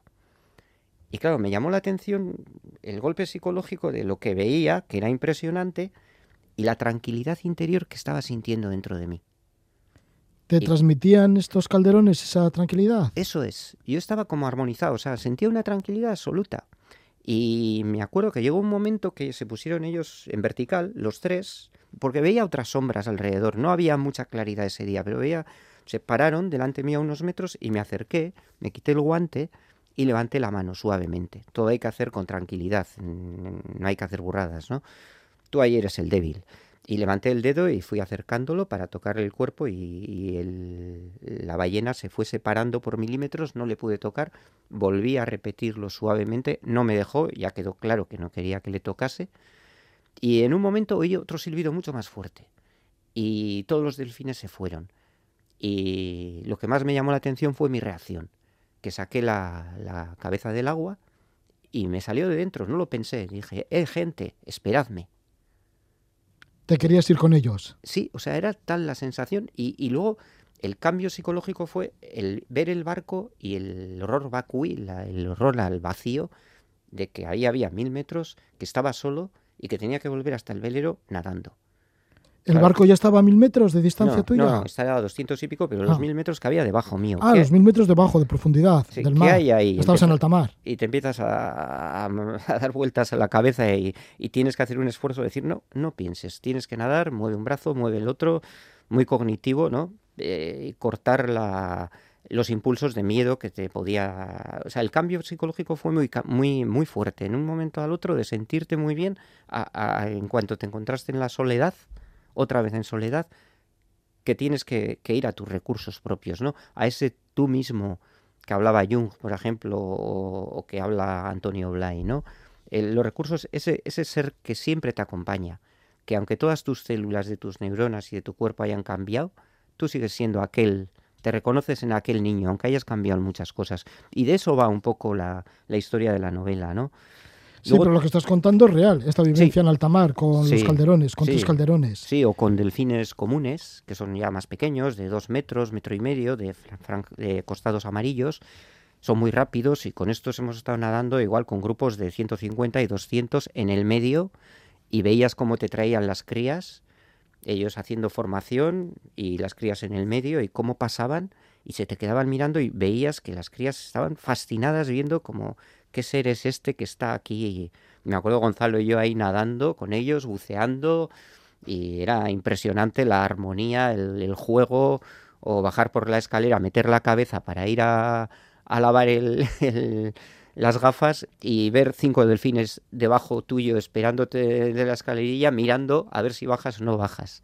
Claro, hay una relación que, que de verdad mm, puedes contar muchas cosas, pero, pero esa sensación de, de, de esa vivencia te impregna y, Y, yo entiendo cuando todo lo que hemos leído, ¿no? El doctor Ligi de Horace Dobbs o de Herman, de Rico Barry, cuando contaban todas estas historias dices, jo, es que es que es es que es estos autores que son expertos en relación con delfines. Sí, sí, Rico Barry, por ejemplo, es un libro precioso, el Tras la sonrisa del delfín, que merece la pena leerlo.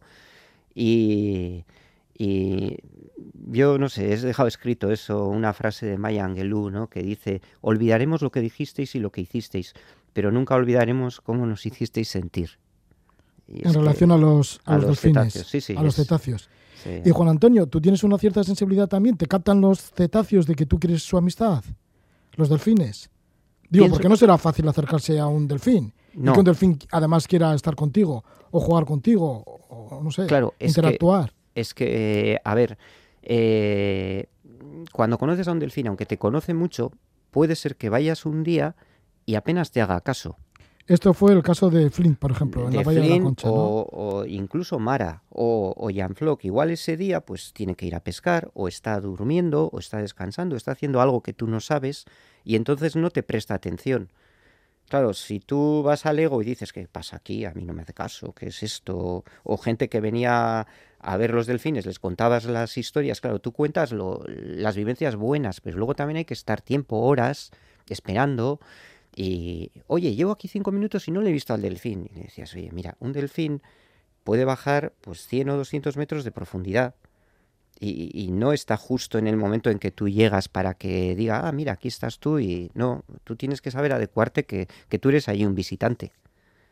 ¿Pero qué te enseñaron estos delfines? Digo, ¿eh? los primeros que estuviste con ellos, que son estos mm, pues delfines que se acercan al ser humano, que llegan a la Bahía de la Concha, o estos que, el que has conocido en Irlanda, Mara, o en Bretaña, Jan Flot, son delfines que ya están, vamos, que ya son más cercanos al ser humano, ¿no? No, no es lo mismo que lo que has contado ahora en alta mar. No, no, aquellos ya es plenamente salvajes, aunque estos son salvajes y también te pueden matar, pueden hacerlo, vamos. Eh, yo alguna historia he tenido colmara de empujarme y sacarme del agua con el morro y te levanta como nada, vamos. ¿Pero por qué lo hacía Mara? Pues aquel día porque tenía un cassette con música y no se lo quería dar. Y estaba fascinada con la música de Mozart y quería quitármelo y al final se lo tuve que dar. ¿Te metiste con un cassette dentro del mar y con Mara. Sí, con Mara y entonces, claro, ahí ella... o sea que probaste, probaste a ver si a ella le gustaba la música también. Sí. Y le gustó muchísimo.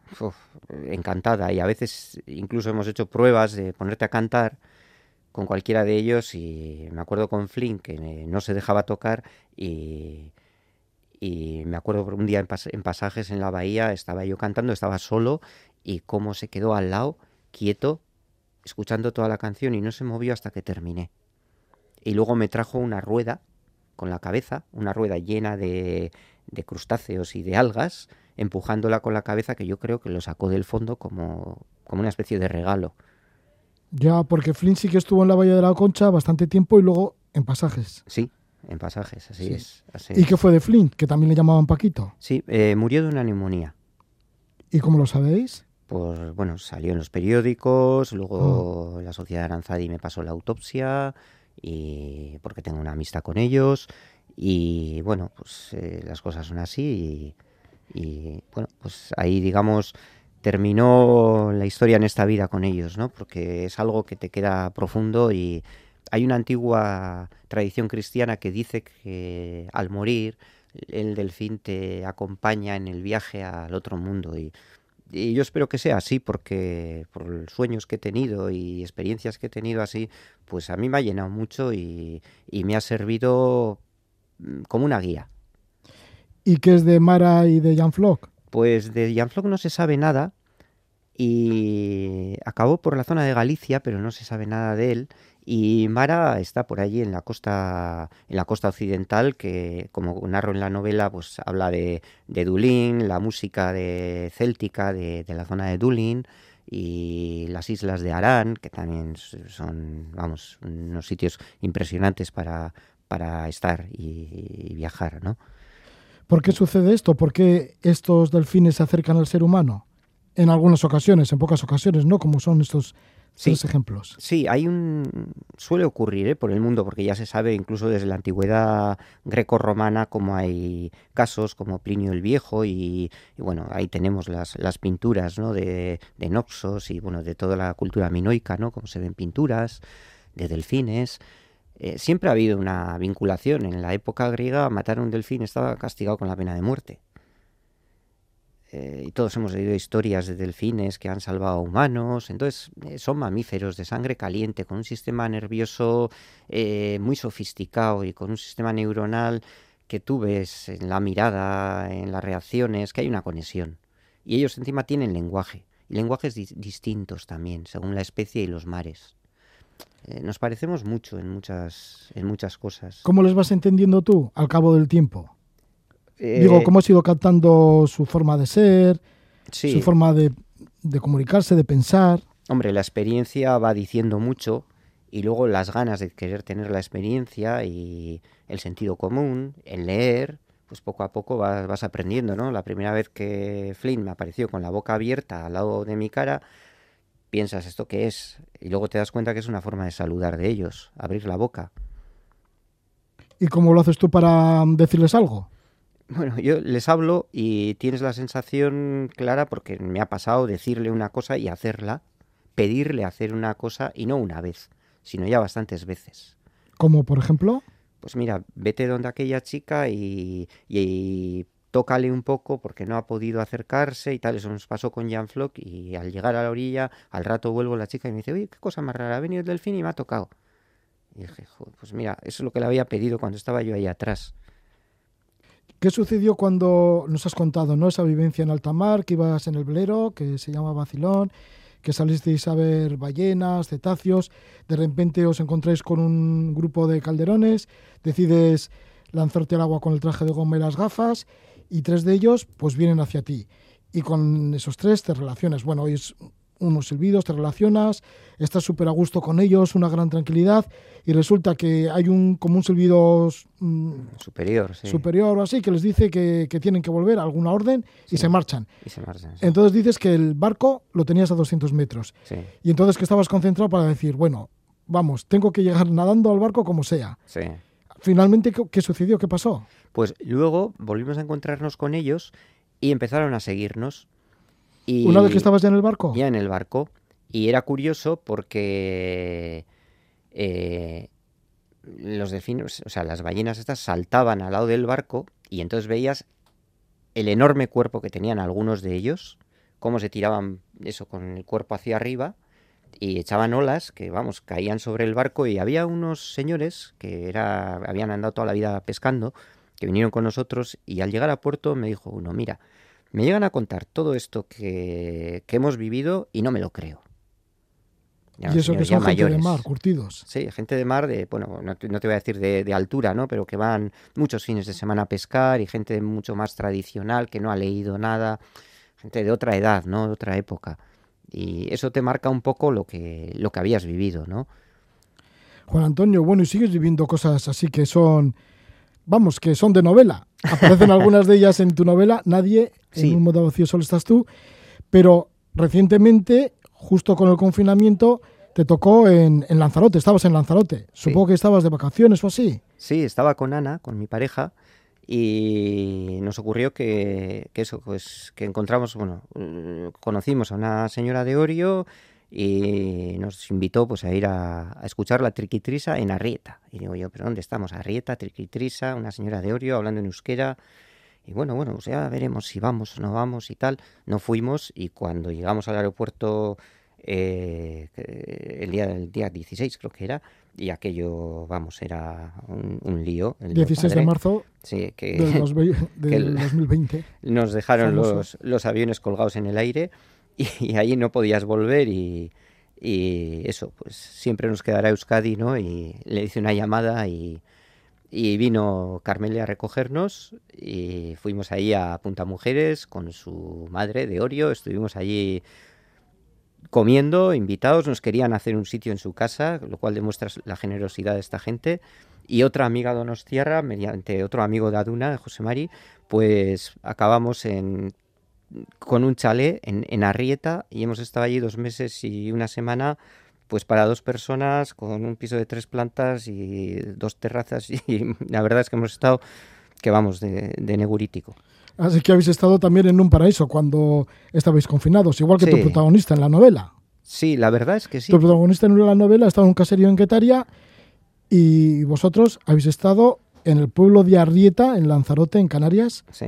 en un chalet de tres pisos, de tres plantas. Sí, además con comida, como Ana es experta en estas cosas, pues todo comida biológica, eh, natural y leyendo, estudiando, haciendo gimnasia, autorrealizándonos en, en lo posible y procurando, pues eso, dentro de la medida de lo que podías, pues, pues vivir lo mejor posible y si podías ayudar, pues ayudar. Y ya cuando las cosas se relajaron, pues salíamos a, hacer excursiones por allí y entre pájaros y, y las peñas que hay por ahí eh, al lado de Arrieta y la verdad es que hemos estado dentro de lo que es un confinamiento muy bien y es un pueblo pequeño y no había esa, esa presión que puede haber en una ciudad, ¿no? Ya vaya casualidad, ¿no? De que Sí. queríais volver para Euskadi justamente el día que Sí. se dio la alarma sanitaria, no lo podíais hacer, llamasteis a vuestra conocida allí en Lanzarote y os dijo, bueno, pues que tenía también otra amiga que os podía dejar su casa y ahí habéis estado durante este tiempo. Sí, pero siento que este es el comienzo de una gran amistad con Lanzarote.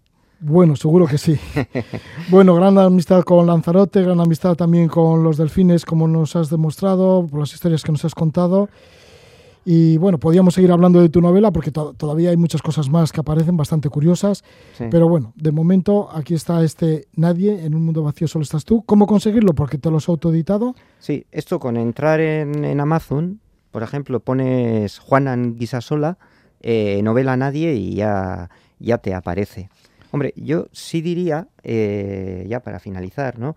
Eh, que es eh, el personaje lo que hace es encuentra un avión en Biarritz y con ese con esa avioneta realiza un viaje por lugares de Euskal Herria y de, de otras regiones que han marcado mi vida ¿no? Y, lo que hace es eso, sus- eh, basarse en sitios que conoce, pues por ejemplo como Pipaón, ¿no? En, en Álava y, rememora un poco esas vivencias ahí con Paulino, con su familia, entre bosques o el Palacio de Olite, eh, el Perigué y la Dordoña, o sea, va pasando por diferentes sitios, ¿no? Irati, Que- la Fo de Arbayún, la Foder Bayón que bajamos nadando hace ya unos cuantos años con un amigo, las Bardenas. en las Bárdenas solíamos andar mucho en bici y entonces pues es un, un encuentro con eh, astronómico, digamos, con la música de Halls y, lo- y los, y los giros de los derviches.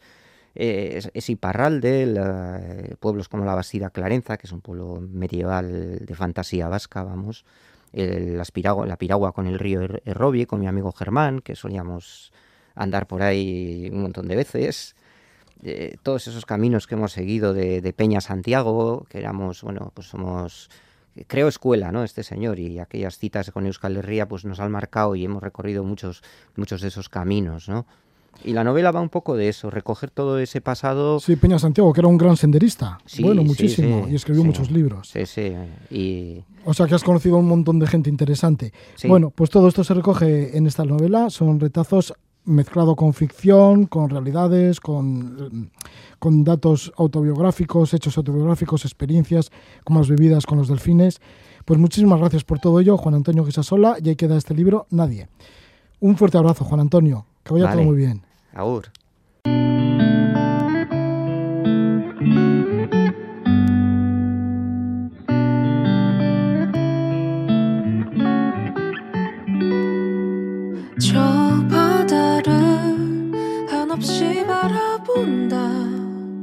이 공기가 언제쯤 익숙해질까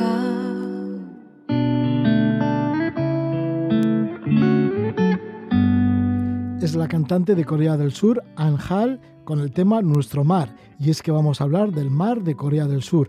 Enseguida estamos con Eva Armisen, que ilustra, ha ilustrado un libro sobre buceadoras, las buceadoras Hañeo, que significa en coreano las mujeres del mar. Una historia bien bonita que enseguida os la contamos.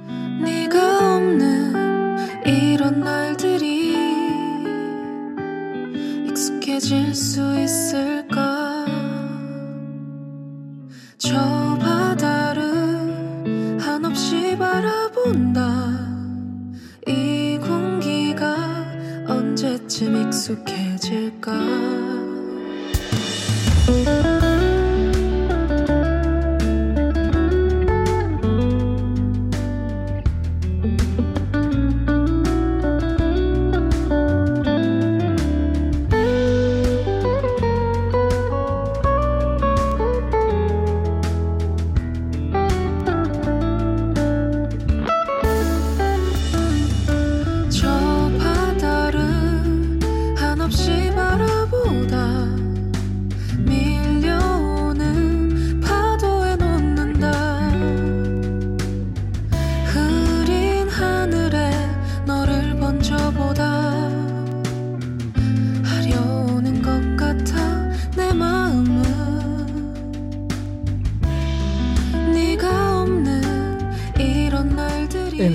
Jeju, en Corea del Sur, se encuentran las Hañeo, que significa en coreano mujeres del mar.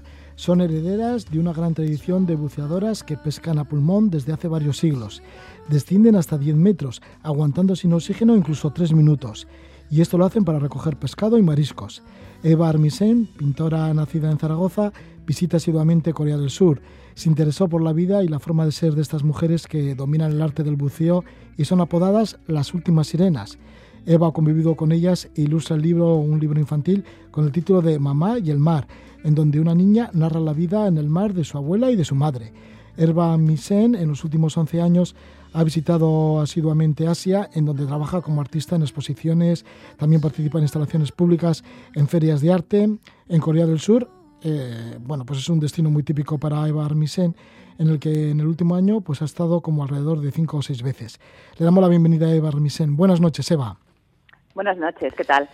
Bien, Eva, pues sí, que te ves atraída por Corea del Sur y también por estas mujeres, ¿no? Que, que te evocan muchísimo.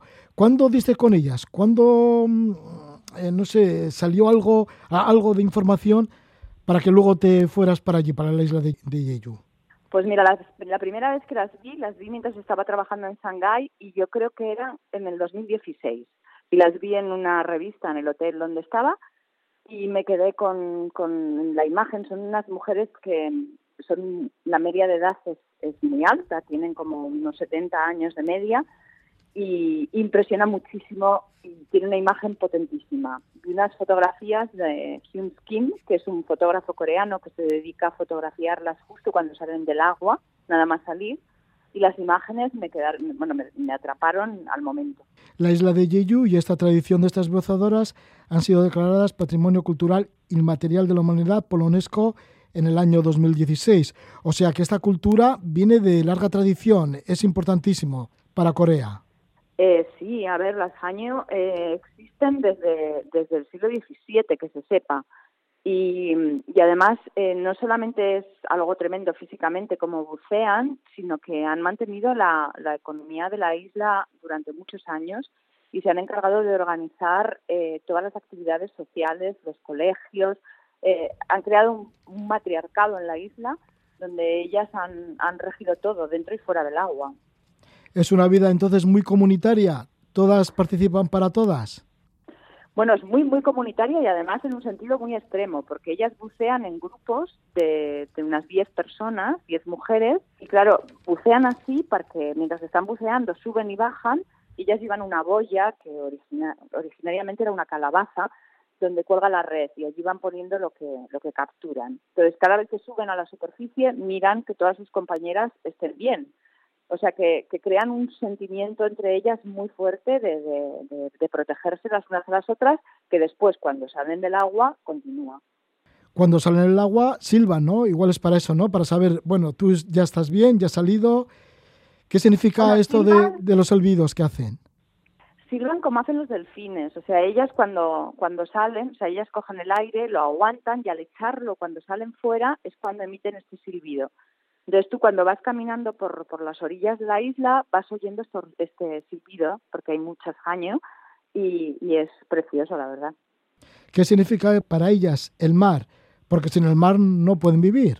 Pues a mí me dio la sensación de que el mar es como, como un familiar, porque mm, está en todas las conversaciones, está en todo lo que ves en la isla, en sus casas, en, vas a los tendederos que tienen, son unas casas muy humildes, pero muy bonitas, de, de muchos colores, y ellas tienden el neopreno, que solo hacen ellas, lo tienden y, y todas las casas tienen en el tendedero el neopreno, las gafas, las aletas, ¿no?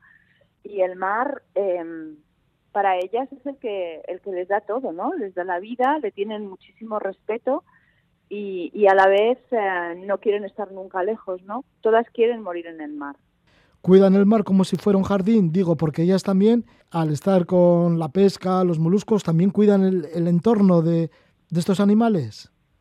Sí, claro, sí, sí, sí. Ellas no, no quieren utilizar el oxígeno porque creen que no es un trato justo y, y, mantienen este equilibrio de solamente mariscar lo que les permite su capacidad pulmonar, que evidentemente no es mucho, y además eh, cuidan el fondo y ellas mismas regulan las medidas de lo que pueden sacar. Eh, las temporadas en las que cogen, por ejemplo, hay una temporada que ellas cogen el agar-agar, esta alga que se utiliza para tantas cosas, pero en un determinado momento del año y durante el resto del año el alga crece sí realmente eh, cuidan el fondo como si fuera un jardín y de hecho eh, se sabe que el, que el, fondo de Jeju es uno de los fondos mejores conservados del mundo. Y entonces pues decidiste irte a la isla de Jeju y cómo ellas te reciben, cómo vas conociendo a estas mujeres y cómo vas pintando, cómo las vas ilustrando. Pues mira, la primera, yo cuando vi las fotos supe que el siguiente viaje que tenía de trabajo a Corea me escaparía a Jeju para verlas en directo porque me, me, me, bueno, me, me parecieron muy atractivas fui, hice unos dibujos así de primera intención, unos bocetos, que los publicaron en una entrevista que me hicieron en el diario local de la isla. Y al cabo de dos meses, cuando estaba en mi estudio en Barcelona, eh, Hee Ko, que es una directora de cine y de documentales coreana, me escribió y recibí un email pidiéndome si le podía ayudar a promocionar un documental que llevaba filmando durante siete años en una isla muy pequeñita al lado de Jeju, que se llama Udo, sobre las Haño y me invitaba a ir allí, a poder convivir con ellas y, y a ver realmente cómo, cómo, era la comunidad y, claro, no dudé ni un minuto y, y, fui y pude, y pude estar conviviendo allí con las mujeres. Y luego habéis editado un libro que lleva ya varias ediciones en, en Corea del Sur. Sí, a raíz de la estancia en, en, en Udo, eh, como ella vio que yo también me emocionaba muchísimo y, me llegaba mucho la manera de vivir de estas mujeres, me propuso escribir, que ella siempre había pensado en escribir un cuento eh, para transmitir a, a, los niños coreanos, antes de que estas mujeres desaparezcan, los valores que ellas representan. Entonces eh, yo le dije que sí, que lo ilustraría encantada y así nació Mamá y el Mar que en la versión coreana estamos ahora por la quinceava edición, ha sido un súper éxito y ahora en diciembre se publicó en, en, español y en catalán. Mamá y el mar, pues que habla de eso, de la tradición que hay, ¿no? Que pasa de abuelas a madres, de madres a hijas. Sí, el libro habla de, de tres generaciones, la abuela, la madre y la niña pequeña. La niña pequeña se hace muchas preguntas porque no acaba de entender que, que su madre y que su abuela tengan una vida tan sacrificada y tan peligrosa y entonces eh, en el cuento mmm, van explicando las dos desde su punto de vista lo que significa el mar, lo que significa mariscar y, la relación que tienen también madre, hija y nieta.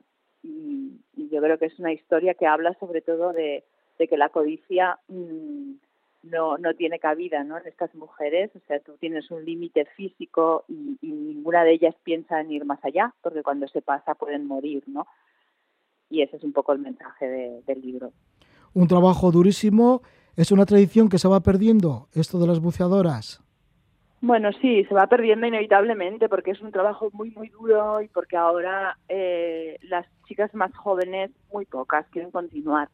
Entonces la, las años cada vez son más mayores y llegaron a ser 25.000 y ahora quedan unas 4.000. O sea que seguro que acabará extinguiéndose. Eva, además de estar en Corea del Sur, que eres habitual en este país, en los últimos 11 años han sido lugares diferentes de Asia los que te han atraído. Por ejemplo, en Chiang Mai, en Tailandia, sí que has estado varias veces. Incluso en cierta ocasión te invitaron para que pintaras la escultura de un elefante. Sí, en Chiang Mai, que por cierto, esa parte de, Tailandia me encantó, me enamoró. Eh, me invitaron a, a pintar un elefante porque bueno, hicieron una serie de esculturas de elefantes y invitaron a distintos artistas a pintarlos para después subastarlos y con los fondos que, que se sacaban eh, poder colaborar en una asociación que hay en Chiang Mai que protege a los elefantes eh, que están heridos, porque al atravesar la frontera con, con Birmania hay muchas minas y muchos elefantes eh, pierden las patas o quedan, quedan heridos. Y esta asociación los, los recoge y de alguna forma bueno, se hace cargo de ellos y los que pueden los vuelven a soltar, ¿no? Y bueno, y fue una experiencia preciosa porque nunca había estado yo en contacto con los elefantes y fue algo que yo pensaba que, que no, no sé, me parecieron unos animales extraordinarios y, y la gente de Tailandia una maravilla. ¿Cómo son estos elefantes? Pues mira, los elefantes, eh, no sé, es una, es una visión muy personal, ¿eh? porque no soy una experta para nada. ¿A algunos Pero- les falta alguna pata o así? Sí, sí, sí, les faltan patas, tienen algunos tienen prótesis que les han hecho para que puedan caminar y, y otros están, yo qué sé, algunos sordos, otros, bueno, hay de todo, pero después también hay otros elefantes que están bien, tienen como un parque inmenso donde los elefantes están en semi-libertad hasta que se recuperan y puedes estar en contacto con ellos, bañarlos y mm, estar allí, compartir, incluso pasear con ellos encima no sé, fue una experiencia muy bonita y muy inesperada que, que hizo que me enamorara además de, de los elefantes de Chiang Mai, que me parece una, una ciudad preciosa. Otro de los sitios de Asia que te atraen es Hong Kong. Ya has hecho exposiciones desde hace ya como ocho años. En Hong Kong he estado en, en muchas ocasiones trabajando y, y es un sitio que me apasiona por, por lo único que es, no por la mezcla tan extraña ¿no? entre, entre China y, y Inglaterra y lo que se ha generado allí después. ¿no? Eh, es un sitio único donde mucha gente va a hacer negocios, pero convive eh, lo más tradicional chino, está al lado de los edificios más modernos, hay mucha gente de todas partes del mundo y se come como yo no he comido en ninguna otra parte y me gusta mucho, es una, una actividad muy muy intensa, ¿no? La, la vida en Hong Kong. No sé si podría vivir allí, pero pero cada vez que voy a visitarlo es una ciudad que tiene una energía muy especial. ¿Qué te gusta probar de alimentos en Hong Kong? ¿De su gastronomía? Jo, me gusta probar sin parar miles de cosas, desde todos los dumplings que hacen, toda la comida, eh, los, el pato, el, eh, el, el cerdo, el ganso, toda la manera que tienen de laquear la carne me parece exquisita. Todos los postres de almendras amargas, bueno, no sé, es que no acabaría. ¿eh? Eh, tiene una variedad enorme. A mí me gusta mucho. Otro de tus destinos, además de Hong Kong, que, visit- que visitas asiduamente, o Corea del Sur, puede ser también Singapur, que vas bastante por allí. Sí, trabajo en Singapur porque tengo una galería allí y, voy bastante últimamente. Y Singapur también es otra cosa, es otro sitio de muchos contrastes, ¿no? Eh, muy diferente de Hong Kong, ordenadísimo, limpísimo, con una organización casi que te desconcierta, ¿no? Pero también tiene una energía especial porque hay muchísima gente de todas las partes del mundo que está es como una especie de, de centro del, del sudeste asiático donde pasan muchas cosas y muchísimas empresas están allí situadas. Y eso hace que, que el ambiente sea muy excepcional porque hay gente con mucho talento de todas partes del mundo trabajando allí. Y es Singapur, como un sí. mini país, mm, no sé, especial. sí, un estado-ciudad, ¿no? Que será muy distinto a todo. Es como, yo que sé, entrar en otro mundo, yo que sé, en un mundo más de fantasía y real, digo, porque es todo tan limpio, tan organizado, tan ordenado. Sí, te parece un poco irreal, bueno, porque no ves delincuencia, no ves peligro, no ves, no sé, es, es, es una sensación extraña, extraña y, y luego me gusta mucho la cantidad de gente que puedes conocer en muy poco espacio de, de todas partes y, y, haciendo cosas como muy, muy diferentes. Su arquitectura espectacular deja espacio también para la vegetación. Sí, bueno, yo creo que en estos países, tanto en Hong Kong como en, como en Singapur, la, la vegetación es eh, muy difícil de, de, de parar, ¿no? Es tan exuberante y, y especialmente en Singapur la tienen muy, muy en cuenta y es, es, es una maravilla, la verdad, porque todo es verde y, y tienes el mar por todas partes, es, es muy bonito. Eva, y como pintora, como ilustradora, como artista, ¿cómo conecta tu sensibilidad con la sensibilidad asiática? Pues eh, conecta mucho porque mm, me gusta mucho, sobre todo, especialmente en, Corea y en Japón, diría yo, el, el detalle por, por cada cosa que utilizan, por el material, por la nobleza de, no sé cómo explicarlo, pero es como una cuestión muy sensorial. Eh, es todo muy, muy agradable. Eh, cuando comes, la cerámica en la que comes, cuando vas a las saunas o vas a, ¿no? Eh, en Japón o en Corea, la madera por la que pisas, tienen como una sensibilidad especial a la hora de elegir los materiales, los colores y la utilidad de las cosas. Y a mí eso me inspira muchísimo y, me apasiona. Y eso, especialmente en Japón y en Corea, creo que, que me inspira mucho, mucho. ¿Un lugar que nos puedas aconsejar de Corea del Sur? Uf, de Corea del Sur. A ver, yo, eh, si, si alguien va a viajar a Corea del Sur, no me perdería nunca la experiencia de la sauna coreana, que es, uh, es muy única, o por lo menos yo no la he visto en ningún otro lugar, porque hay saunas en muchos sitios, pero en, en concreto en Corea eh, la gente está muy acostumbrada a irse a bañar a diario, toda la familia, a una sauna. Hay de mujeres, hay de hombres, pero hay muchos que son familiares. Entonces, me encanta esa idea de que al final del día van y tienen sus baños. Hay una parte que es separada y luego hay una parte común, donde incluso los niños pueden hacer los deberes, pueden y es una cosa muy curiosa, pueden hacerte un scrub que ellas lo hacen durante horas, se frotan el cuerpo con unas crines, con una esponja de crin, te lo puedes hacer tú mismo o te lo pueden hacer y, y, yo creo que es una experiencia muy curiosa el verlas y muy suya, o sea, es como todos lo hacen, ¿no? De cualquier clase social, y habrá saunas más lujosas o menos, pero en realidad no son esos espacios de mucho lujo, están pensados para una utilidad diaria y, y son como muy prácticos y son una maravilla, a mí me encantan. Corea del Sur, ese país que te llama tanto la atención, que lo visitas tan a menudo y que ahora eres autora junto con la coreana Gen Yu Ko del libro Mamá y el mar. Gen Yu Ko está a los textos y a las ilustraciones Eva Armisen, que está con nosotros, y el libro lo edita principal de los libros. Pues muchísimas gracias, Eva Armisen, ilustradora, artista, que te mueves bastante por Asia, como hemos podido comprobar. Que vaya bien con este libro Mamá y el mar, un libro infantil que habla de las mujeres jañeo, estas mujeres del mar que son herederas de una gran tradición de buceadoras que pescan a pulmón desde hace ya varios siglos, incluso se meten hasta 10 metros de profundidad y dicen que pueden incluso hasta estar tres minutos ¿no? bajo el mar sin oxígeno. Sí, sí, sí, sí, sí. Y a una edad que vamos, es tremendo, es tremendo. Hay que ir a verlas. Sí, bueno, pues tiene que ser un lugar también muy especial, la isla de Jeju. Pues muchísimas gracias, Ibar Misen, por estar con nosotros. Gracias a vosotros.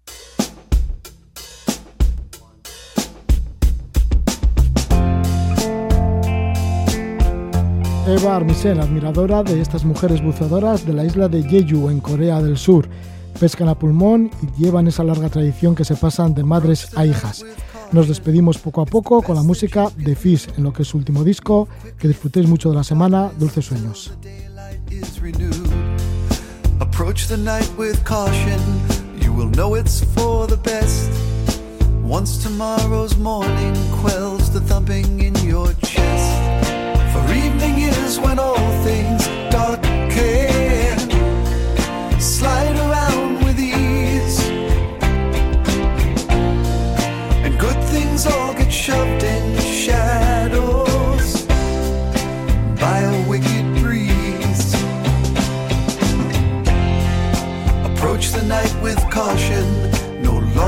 shall you roam. When darkness stains the eastern sky, be sure that you are home. For night is the dividing line